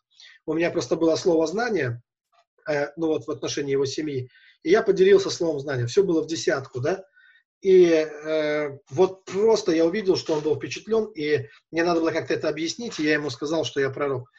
Но это было для его спасения, это не для того, чтобы мне себя пропиарить, а я понимал, что для него это такая ангельская встреча, то переживание, что не часто к нему заходят люди, которые раска... незнакомые люди, которые могут ему рассказать, например, о его семье, там что-то и так далее. Да? Вот, он, кстати, сам мусульманин, но вот э, этот брат э, был, по крайней мере. Вот, и, э, но, но я не, никогда не, не парюсь вот с такими вещами, там, пророк я, учитель я или там что-то еще. Для меня это не имеет существенного ну, значения. Да, поэтому будьте собой, будьте собой, будьте искренними, будьте собой, а уж как-то это назовут. Ну, поверьте, как-то это назовут, вы знаете. Угу. В духовном мире все, что в нашем сердце, душе происходит, не слышно происходит, не видно. В духовном мире это как гром просто. Да. Э, наши чувства, которые никто не знает, о которых может быть, да, или внутренняя боль. В духовном мире это help me, help me. Это, ну, это просто крики. Поймите, что э, мы только для физического мира можем скрыть. Для духовного мира мы ничего скрыть не можем. И мы мы не просто притягиваем к себе этими криками определенных духов, но они в тот же миг являют себя в нас. Либо низкие, либо высокие духи, да, являют себя. Вот. Почему сказано, что никто не может назвать Иисуса Христа Господом, иначе как Духом Святым. То есть, как только вы сказали это от сердца, что Иисус Господь, то это уже Дух Святой это сказал, это уже не вы сказали, это уже Дух Святой.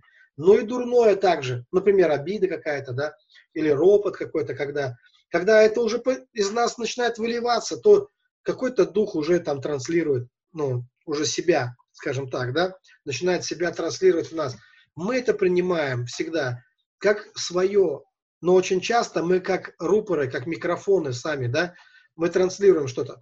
И, э, но здесь я еще немножко о другом говорил. Реально, объективно, объективно, на самом деле, э, вот э, все, что у вас есть по факту, я понимаю, что это трудно умом понять, да, ну, ну тем не менее, по факту все, что вы переживаете внутри, это ваши переживания, не более того. То есть, смотрите, вот, э, а мы переживаем все, что мы видим, все, что мы слышим, все, с кем мы взаимодействуем и так далее. Это то, что, это те ниточки, те ручеечки, скажем так, наших переживаний. Вот что мы имеем в себе. То есть любой человек, не важно, что, например, это ваш папа, это отец. Э, все, что вы э, думаете, знаете и чувствуете про своего отца, жил он раньше или сейчас он еще живет, это всего лишь ваше о нем представление. Вот что, это ваше о нем представление. Вот. Э, ну, об, об этом Кант много говорил в свое время, был такой мыслитель, христианин тоже, да. Вот. Он задавал вопрос, как выглядит вещь, когда на нее никто не смотрит. Вот вещь в себе, номином это называется. Мы не знаем, мы даже не знаем, существует ли эта вещь. То есть вы фактически вы не знаете даже того, у вас нет ни единого доказательства существования мира вокруг вас. Потому что все, что вы переживаете, это ваше переживание. Это ваше, а, как сказать, слово, внутреннее переживание. Даже то, что вы видите своими глазами, это всего лишь отражение света на сетчатке ваших глаз. Это все внутри вас происходит. Поэтому вы видите только часть мира, вы, вы чувствуете только какую-то часть вот этой жизни.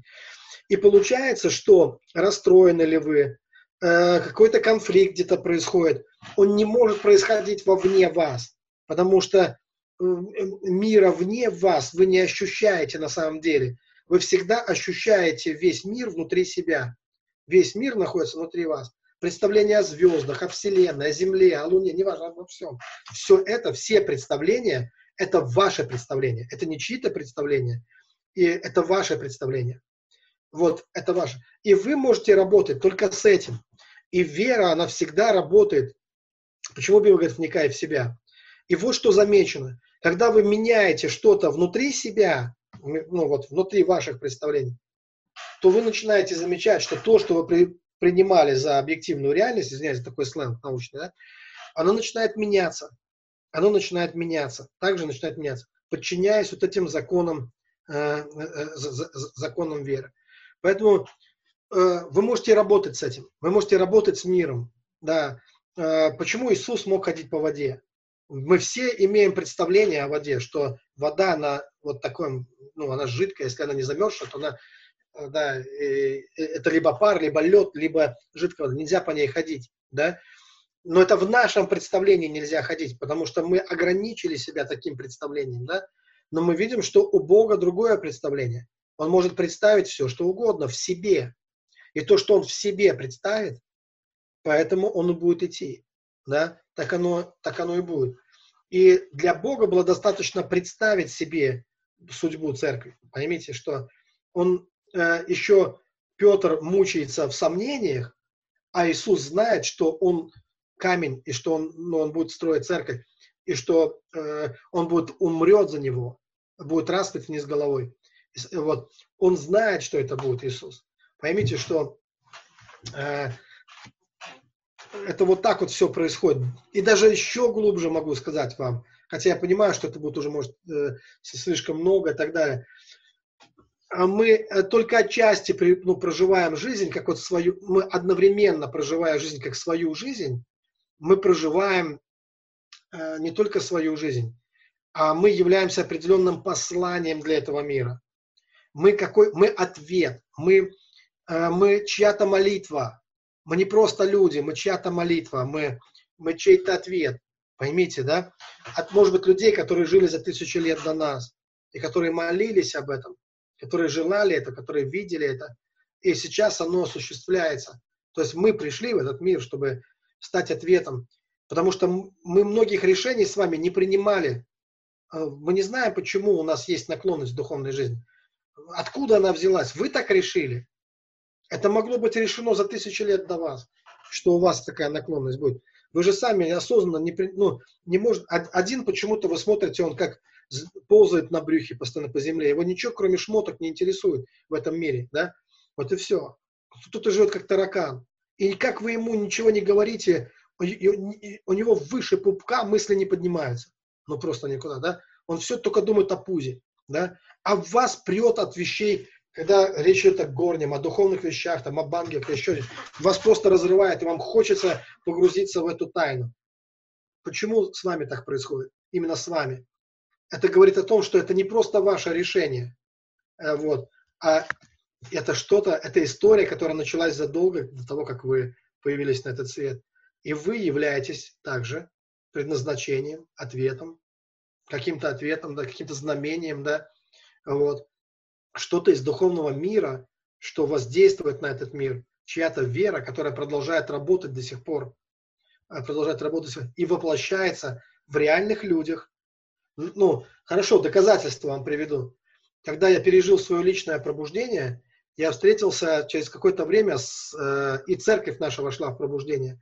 Я встретился с пастором с одним, да, и, и когда я ему рассказал об этом пробуждении, пастором в другом госте, он заплакал, и его родственники, предки его, они из Великих Лук, из, из этого города. И он заплакал, он говорит, что ты не представляешь, сколько вот сто лет назад, сколько вот в прошлом в этом городе было молитв. Э, когда-то в нашем городе было пробуждение, такое сильное, что люди во время молитв в воздух взлетали даже. И была большая церковь. Но потом были посадки в тюрьму, потом э, начались ссоры. Там дошло все до того, что когда всех мужиков посадили, э, одна женщина встала и начала пророчествовать. Мужикам это не понравилось, в то время так было не принято, чтобы женщина пророчествовала. В общем, церковь начала колоться, дробиться, и она стала ужасно религиозной церковь. И этот брат, который, а у него родственники, его предки, они из этой церкви, и он говорит, что когда я приезжал туда и смотрел на то, во что превратилась церковь, я думал, как в этот город может прийти пробуждение. Но я знал, сколько было молитв за этот город, какая была ревность верующих людей. Он знал это по рассказам своих там, ну, предков, родителей. И вдруг он видит, что я ему рассказываю о пробуждении, и я из Великих Луг. И он мне говорит, так вот оно, смотри, вот оно как приходит. И, и в этот момент я понимаю, что то, что со мной происходит, то есть это просто ответ на чьи-то молитвы. Это не мое решение, это не мой выбор. Это кто-то решил до меня. Вот и все. Я просто оказался, ну, скажем так, одним из инструментов в, этой, в этом таком спектакле, великом спектакле жизни, да, вот. И я могу только благодарить Бога за это но я не могу присвоить славу себе и сказать, это я такой умный, и вот я так решил только, да. Здесь есть ну, какое-то определенное, ну, скажем так, предопределение, да, есть место предопределению, да, и в то же самое время Бог не лишает нас о свободной воле. И как-то это все одновременно происходит. Мы за, замечаем, что мы многие вещи, они предопределены, включая день нашего рождения, нашего рождения. Не мы это решили когда нам родится. Но и есть, Бог оставляет нам такое место, чтобы мы тоже принимали решения, чтобы мы тоже осознанно в этом участвовали. Вот. Ну, и участвовали или не участвовали. Вот так вот. Видите, как мудрено я вам ответил на вопрос. Я, правда, уже забыл, какой вопрос, так увлекся своими. Ну, главное, что понятно было, я думаю, много кто да. назидался в этом ответе, да? У нас есть еще один я просто хотела другой вопрос, еще вторую половину вопроса задать, но у нас еще есть вопросы, я думаю, вдруг у вас... Может, я покороче буду отвечать, да, а то я увлекаюсь. Ну, тогда вторая половина вопроса была в том, что, ну, вы же тоже попадаете в различные эмоции, да? Угу. А как вы ставите преграды на то, чтобы вот это не шла трансформация в духовный мир? Только молитва или еще есть какие-то лично ваши? А, ну, Э, по, по мне, может быть, нельзя судить. Я немножко странный в этом плане. Мы с женой это обсуждали. У нас были гости вчера в деревне. И как раз мы вот говорили об этих вещах. И моя жена рассказывала, ну, одной сестре из церкви, что с моим мужем это происходит, там, может, раз в год. То есть, поймите, там, да. То есть, э, очень трудно наблюдать, это такое явление редкое в моей жизни, какой-то эмоциональный увидеть во мне, что там расстроился или еще что-то такое там, да, это крайне редкое явление, да, там, а, мне жена сказала, раза три произошло за несколько лет, вот так, чтобы она увидела, что вот. А, ну, вы же а сами сказали, что не обязательно это, чтобы было видно, но внутри да. вы вообще никогда да. не расстраиваетесь. Да, ну, я все правильно вы говорите, да? Ну, э, на самом деле я не очень люблю как бы расстраиваться что-то еще в этом плане. У меня очень достаточно ровная жизнь. Вот, потому что я э, э, рос так, и я жил как наблюдатель жизни. Вот, то есть первые годы моей жизни были, э, меня как будто бы не было в жизни. Знаете, вот я как будто как дух какой-то, да, э, без, меня не замечали даже, скажу откровенно, да, вот так вот, да, вот. И я был как таким невидимым духом каким-то на этой земле. Ну, это не буквально надо воспринимать, да, вот.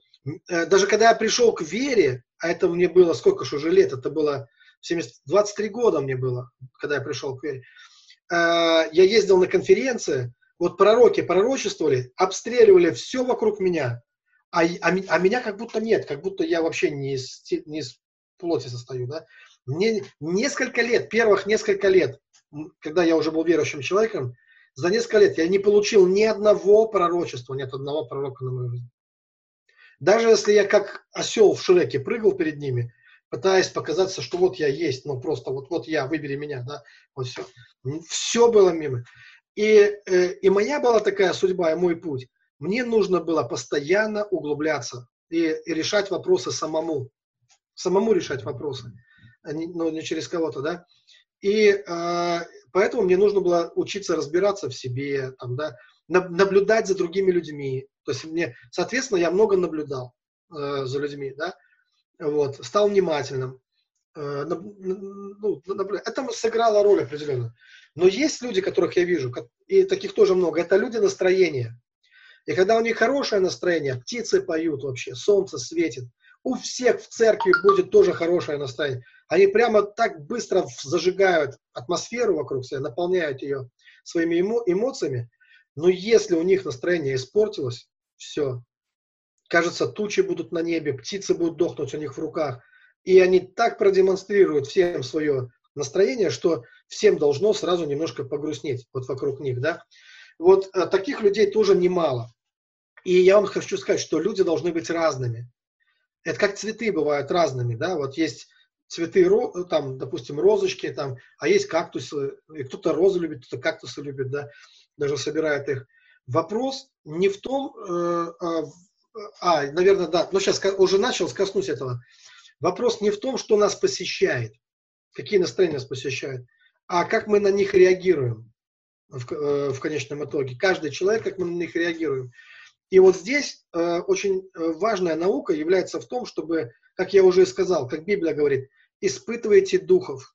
То есть, когда вы что-то испытываете, любое ваше там состояние, когда вы на него смотрите, вы задаете себе вопрос. Вот есть иерархия чувств. Существует иерархия чувств. Есть чувства высокие, есть чувства низкие. И заметьте, как чувства, так и духи. Есть, как Иисус говорил, я от вышних, вы от нижних. Есть иерархия духов и иерархия чувств. Так вот, я вам хочу сказать, что эти, это одно и то же. Это абсолютно одно и то же. Какие духи, такие чувства, какие чувства, такие духи. Когда вы это знаете, этот принцип, тогда ваша задача заключается, для чего вы должны бодрствовать, чтобы почаще спрашивать себя, то, что я сейчас испытываю, это пришло ко мне свыше, то есть в иерархии чувств, это высокие чувства или это низкие чувства. И тогда мы постепенно приучаем к себя к высоким чувствам. А высокие чувства – это всегда высокие удовольствия. Если мы живем низкими чувствами, мы, если переживаем радость и счастье, то мимолетные. Ну, просто мимолетные такие, которые быстро проходят. Когда мы живем высокими чувствами, мы переживаем э, блаженство, которое не проходит.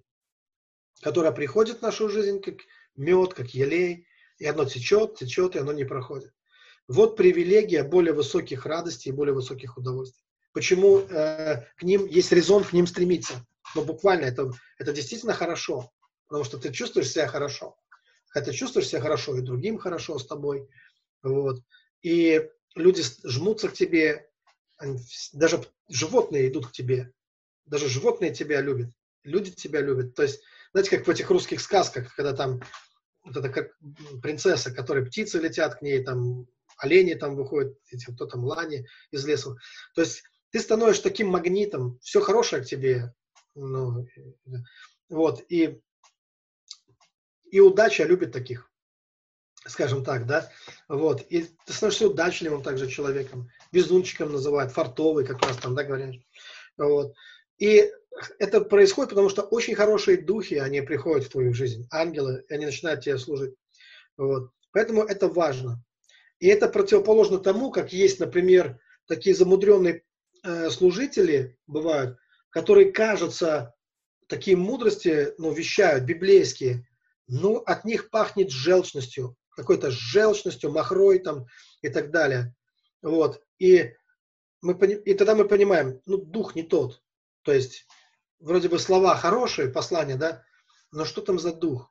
То есть, Конечно, сам человек не может переживать радости, не может нести ее другим. В общем, как-то вот так вот. Опять я увлекся, да. Э, вот.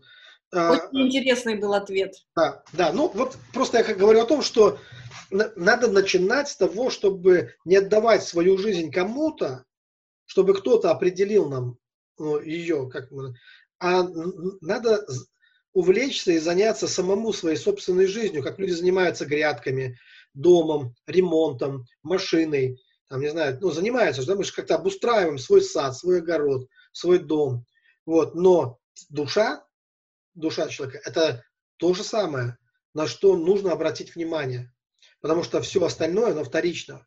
Вот почему Библия говорит, ищите прежде Царство Небесное, правда, все остальное приложится. А, ну, вот, другие вещи, они вторичные. Это просто то, что... Знаете, что со мной часто происходит? Я, наверное, кому это не рассказывал. Я вот, э, когда я только остаюсь один, вот я еду в машине, я вообще такой водила, ну, я резко вожу, мой стиль вождения резкий, хотя у моего брата вообще сумасшедший стиль вождения. Вот. А с ним э, кто-то тут проехался как-то, вылез из машины и сказал, зато геморроя не будет. Все втянулось по самые гланды просто. Потому что он так ездит, что просто... Ему кажется, что все тормоза вокруг, да? Вот. Он очень экстремально водит. Э, я помягче немножко, но тоже у меня такой. Но когда я еду, я вот смотрю этот коридор дороги перед собой, и я просто провозглашаю, я говорю, что потоки благословений, они придут в мою жизнь. Я позитивно смотрю на это, я позитивно смотрю на жизнь, я открыт для благословения, я открыт для радости, я открыт для того, чтобы Бог меня, ну почему должно быть иначе, да, вот, я открыт для этого, просто абсолютно. Я един с этим, даже не знаю, как это словами выразить. И мне, у меня легко эти слова рождаются. Это несколько мгновений, знаете, такой очень искреннего такого э, сопереживания с Богом. И я вижу, как эти потоки, они устремляются в мою жизнь. Устремляются вот эти благостные Божьи потоки. И если где-то у меня тонко, если где-то там, ну, э, что-то мне надо. Знаете, в моей жизни никогда ничего не было легко. Вот, никогда. Э, мы, мне всегда нужно было решать, вот у всех, как говорят, у людей, как у людей, у них вот с первого раза сразу, вот даже мы сейчас недавно с женой, мы вызвали этих, мы живем, у нас такое место, где наша деревня, вокруг вода, река, болото, вокруг вода. У нас начали бурить скважину, уперлись в титанический слой, в скалу. Представляете? И воды не, не обнаружили вообще. И у меня жена в шоке, как это так может быть вообще? Я говорю, Оля, ну мы же так всегда. Вот мы даже чувствовали, что так и будет с ней. Вот признались, что вот у нас не будет. Да, вот у всех есть, у нас не будет. Вот почему. Но знаете что? Э, мы растем вот в преодолении. То есть возникает какая-то проблема, ты либо драматизируешь эту проблему, либо ты доверяешь Богу. И вот сколько раз у нас такое происходит. Мы в церкви, когда бурили, наоборот, скважину. У нас дал фонтан из воды, мы чуть город не затопили вообще. Вы представляете? Наоборот. Там вообще проткнули дырку не глубоко в землю и дал фонтан воды из земли, вообще в центре города. Вот, еле заткнули. Вот. Там была проблема много воды. Здесь проблема нет воды. И почему-то никогда не бывает, чтобы нормально, знаете. Но у меня столько чудес и переживаний именно в ситуациях, когда я попадал в трудности. Трудности делали из меня человека веры человека, который доверяет Богу, который живет сверхъестественным. И потом такие классные истории, я их могу часами рассказывать о чудесах, которые э, уже, конечно, уже смеять. Тогда было не смешно, но потом мы уже потому что мы курс соседских затопили, э, вот, э, прокурора чуть не затопили там, ну, в общем, ну, но потом мы, сейчас мы смеемся, мы рассказываем, мы видим, как Бог свою славу во всем этом явил, да. Главное не драматизировать жизнь, не думать, что ты какой-то проклятый, да. А встречаешься с трудностями, не надо включать панику, вот это все, все будет хорошо. То есть Бог какой-то имеет для тебя план, такой интересный план выхода из твоей ситуации. Вот. Надо просто ну, не заморачиваться, а просто вот довериться Богу, да, провозгласить благословение в, свой, в, ну, в твою жизнь, просто провоз, самому провозглашать это в хорошем настроении, и оно придет. Да все хозяйки знают, что если ты в дурном настроении даже блины жаришь, они у тебя не получаются, пригорают постоянно, да, вот. А, но когда у тебя хорошее настроение, хорошая атмосфера внутри тебя, то что бы там ни происходило, все выравнивается. Я помню, я шел домой как-то, это было в очень хорошем настроении, наполненный духом. Встретил одного брата. Я пожал ему руку и сказал, будь благословен. Прямо так от сердца сказал. А вечером, а на, а на следующий день он пришел ко мне, и он сказал, что ты сделал такое? Я что у меня, говорит, весь день был в благословении. Его просто целый день его накрывало, целый день у него там, у него все складывалось. То есть это был счастливый день в его жизни просто от простого рукопожатия. Вот, я думаю, вот такими мы должны быть христианами, чтобы наше «будьте благословенны», оно не было вот этим ехидным, «будьте благословенны» отсюда, а чтобы, когда мы благословляем кого-то, он стал благословенным вот в этот момент, да, прямо, чтобы у него день был счастливый, хороший, чтобы у него все удачно получалось в этот день. Вот. А для этого нам необходимо вот это внутреннее сокровище, внутренним светом обладать, в, в, в любовь, чтобы внутри нас была, доброта, вернулась к нам, искренность такая, да. Вот что такое христианская мистика на самом деле. Вот это и есть самое лучшее. Да. А чудеса это просто то, что сопровождает уже. Вот. Как-то так. Пастор Андрей, у нас тут еще последний вопрос есть. Он дважды uh-huh. уже был задан. Uh-huh. У многих людей возникает вопрос или возмущение, что христиане не могут управлять ангелами, высвобождать и указывать, что им делать. Прокомментируйте, пожалуйста. Ну, знаете, вот э, э, дело в том, что они как бы правы. Вот те, все те люди, которые задают вопросы, они по-своему правы. Здесь надо понимать, все зависит от того, кто ты и где ты находишься.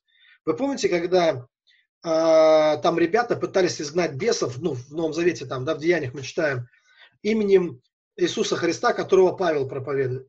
И вот они даже и бесами не могли управлять, то есть вот те люди, да, хотя имя Христа, их выкинули просто тебе, сказали, мы Христа знаем, и Павел нам известен.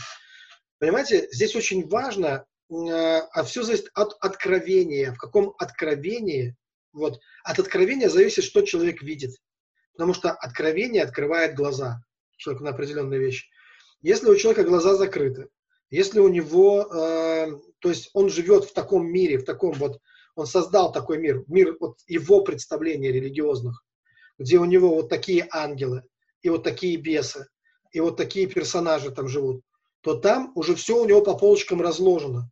И если он туда начнет командовать в этом мире, там, да, где ему не позволительно, потому что, ну, как ему там, ну, может быть, там позволительно, если он себе представил, вообразил мир определенный, где ангел стоит с секирой, здоровенный ангел стоит с, э, с огненным мечом, размахнувшись, и если ты сейчас рот откроешь, он тебя тут же рассечет пополам, там, да, или вообще проклянет тебя на веки вечные, то если ты живешь в таком мире, в мире таких представлений, то лучше вообще, э, ну, вести себя прилично, скажем так, да, вот этому месту, да. А здесь, здесь вот эта поговорка есть, что э, со своим уставом в чужой монастырь. Но в моем мире, тех ангелов, которые я вижу, в мире моих представлений, вообще нормально с ангелами там разговаривать, ну, не, не страшнее, чем с вами или с кем-то и так далее, там, да.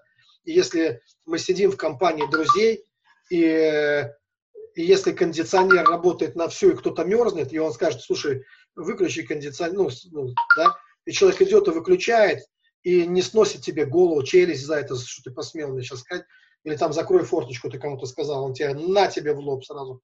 Ты чего? Я дитя Божье что мне тут это, сказал форточку закрыть, сейчас тебе закрою форточку. То есть, понимаете, если, ну, то есть в моем мире таких отношений нет.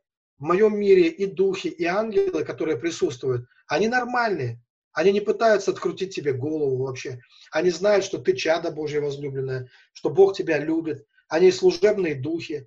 И когда ты о чем-то просишь, они даже без вопросов вообще, но делают это. Но если кто-то живет в мире духов, которые, поймите, что мы активируем своей верой, создаем определенную реальность. Я об этом могу часами рассказывать, как это материализуется на практике происходит. Мы создаем своей верой реальность.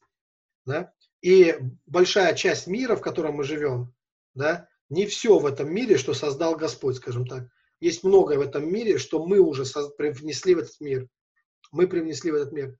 И, и мы с этим живем. Поймите, это мы это сделали. Поэтому есть такое понятие, как сакрализация. Когда мы какие-то вещи делаем сакральными или табу. Вы знаете, что есть племена, были племена в Африке там или где-то, где если ты наступишь на тень вождя и умрешь, тогда это нельзя наступать. И люди, которые нарушали это табу, наступали, они умирали. Ну, буквально, да? Потому что они верили в это. Они создали себе такую реальность, где тень убивает, да? Люди создали себе реальность, где ангелы отрубают бошки христианам, да? И которые как-то, ну, ну, не могут войти в твое положение, там, да, и не делают скидку там на что-то, а просто сразу бьют тебя э, в лицо, как говорится, да. Но человек, в каком мир человек себе создал, он живет в своем сновидении, вот в этом сновидении, которое э, сам же и культивирует, да. Но в моем мире этого нет. Я не вижу этого в моем мире вообще. Я и в Библии этого, откровенно говоря, не вижу. Вот, чтобы вот так оно должно было быть, да. Вот. Э, было наоборот. Вот была ситуация такая однажды в моей жизни. Один э, человек меня клеветал, ну, там в другой церкви. Э, вот. А я думал, что он мой друг. Кстати, мы до сих пор даже, в принципе, нормально отношения. Но, знаете, люди бывают слабы. И он там перед одним бизнесменом меня клеветал. И тот позвонил мне, бизнесмен, и в горячке высказал мне претензии какие-то. Несправедливые претензий, обвиняя меня в том, в чем я не участвовал. Но ночью к нему пришел ангел и сказал ему, что ты не прав. Вот. И он мне позвонил, и он мне об этом рассказал, что ему пришел ангел и сказал, что зря ты так погорячился, ты вообще был неправ, и все, что не так. Я так был рад, что мне не нужно было заступаться за, за себя, что ангелы пошли и разобрались, хотя я их об этом не просил, скажем так, да. Вот, вот это классно, да. Но э, нету у Бога цели. Поймите, что Бог знает нас. Вот просто знает нас, наши слабости, наши сильные стороны. Он знает предел наших возможностей. Вот. Он знает, насколько мы сами себя ограничили, мы сами себя. Он видит, где у нас шоры. Какие у него могут быть претензии к этому. То есть подумайте сами об этом. Вот как любящий отец, он смотрит, и он понимает, что если ты, твои глаза не откроются, ты лучше жить не будешь. Вот и все. Значит, дело не в том, чтобы бить тебя по башке, а в том, чтобы помочь открыть глаза, чтобы твои глаза открылись. Да? Создавать такие ситуации в жизни, чтобы мы получали соответствующие жизненные уроки, и чтобы мы постепенно через это приходили в какое-то вот состояние, когда мы начинаем что-то понимать. Да? Вот, э, в, в этой жизни. Поэтому у него нет цели нас, э, и тем более у ангелов, которые просто исполняют волю Божью, э, у них нет цели, если это не демоны какие-то, у них нет цели, э, чтобы причинять нам какой-то вред вообще, вот, ну, представлять какую-то для нас угрозу. Даже если бы человек и ошибся и сказал какую-то дурость, то они бы могли бы поправить человека. Ну, просто поправить человека, с любовью поправить, но точно не будут ему выносить мозг там или э, угрожать ему. Вот.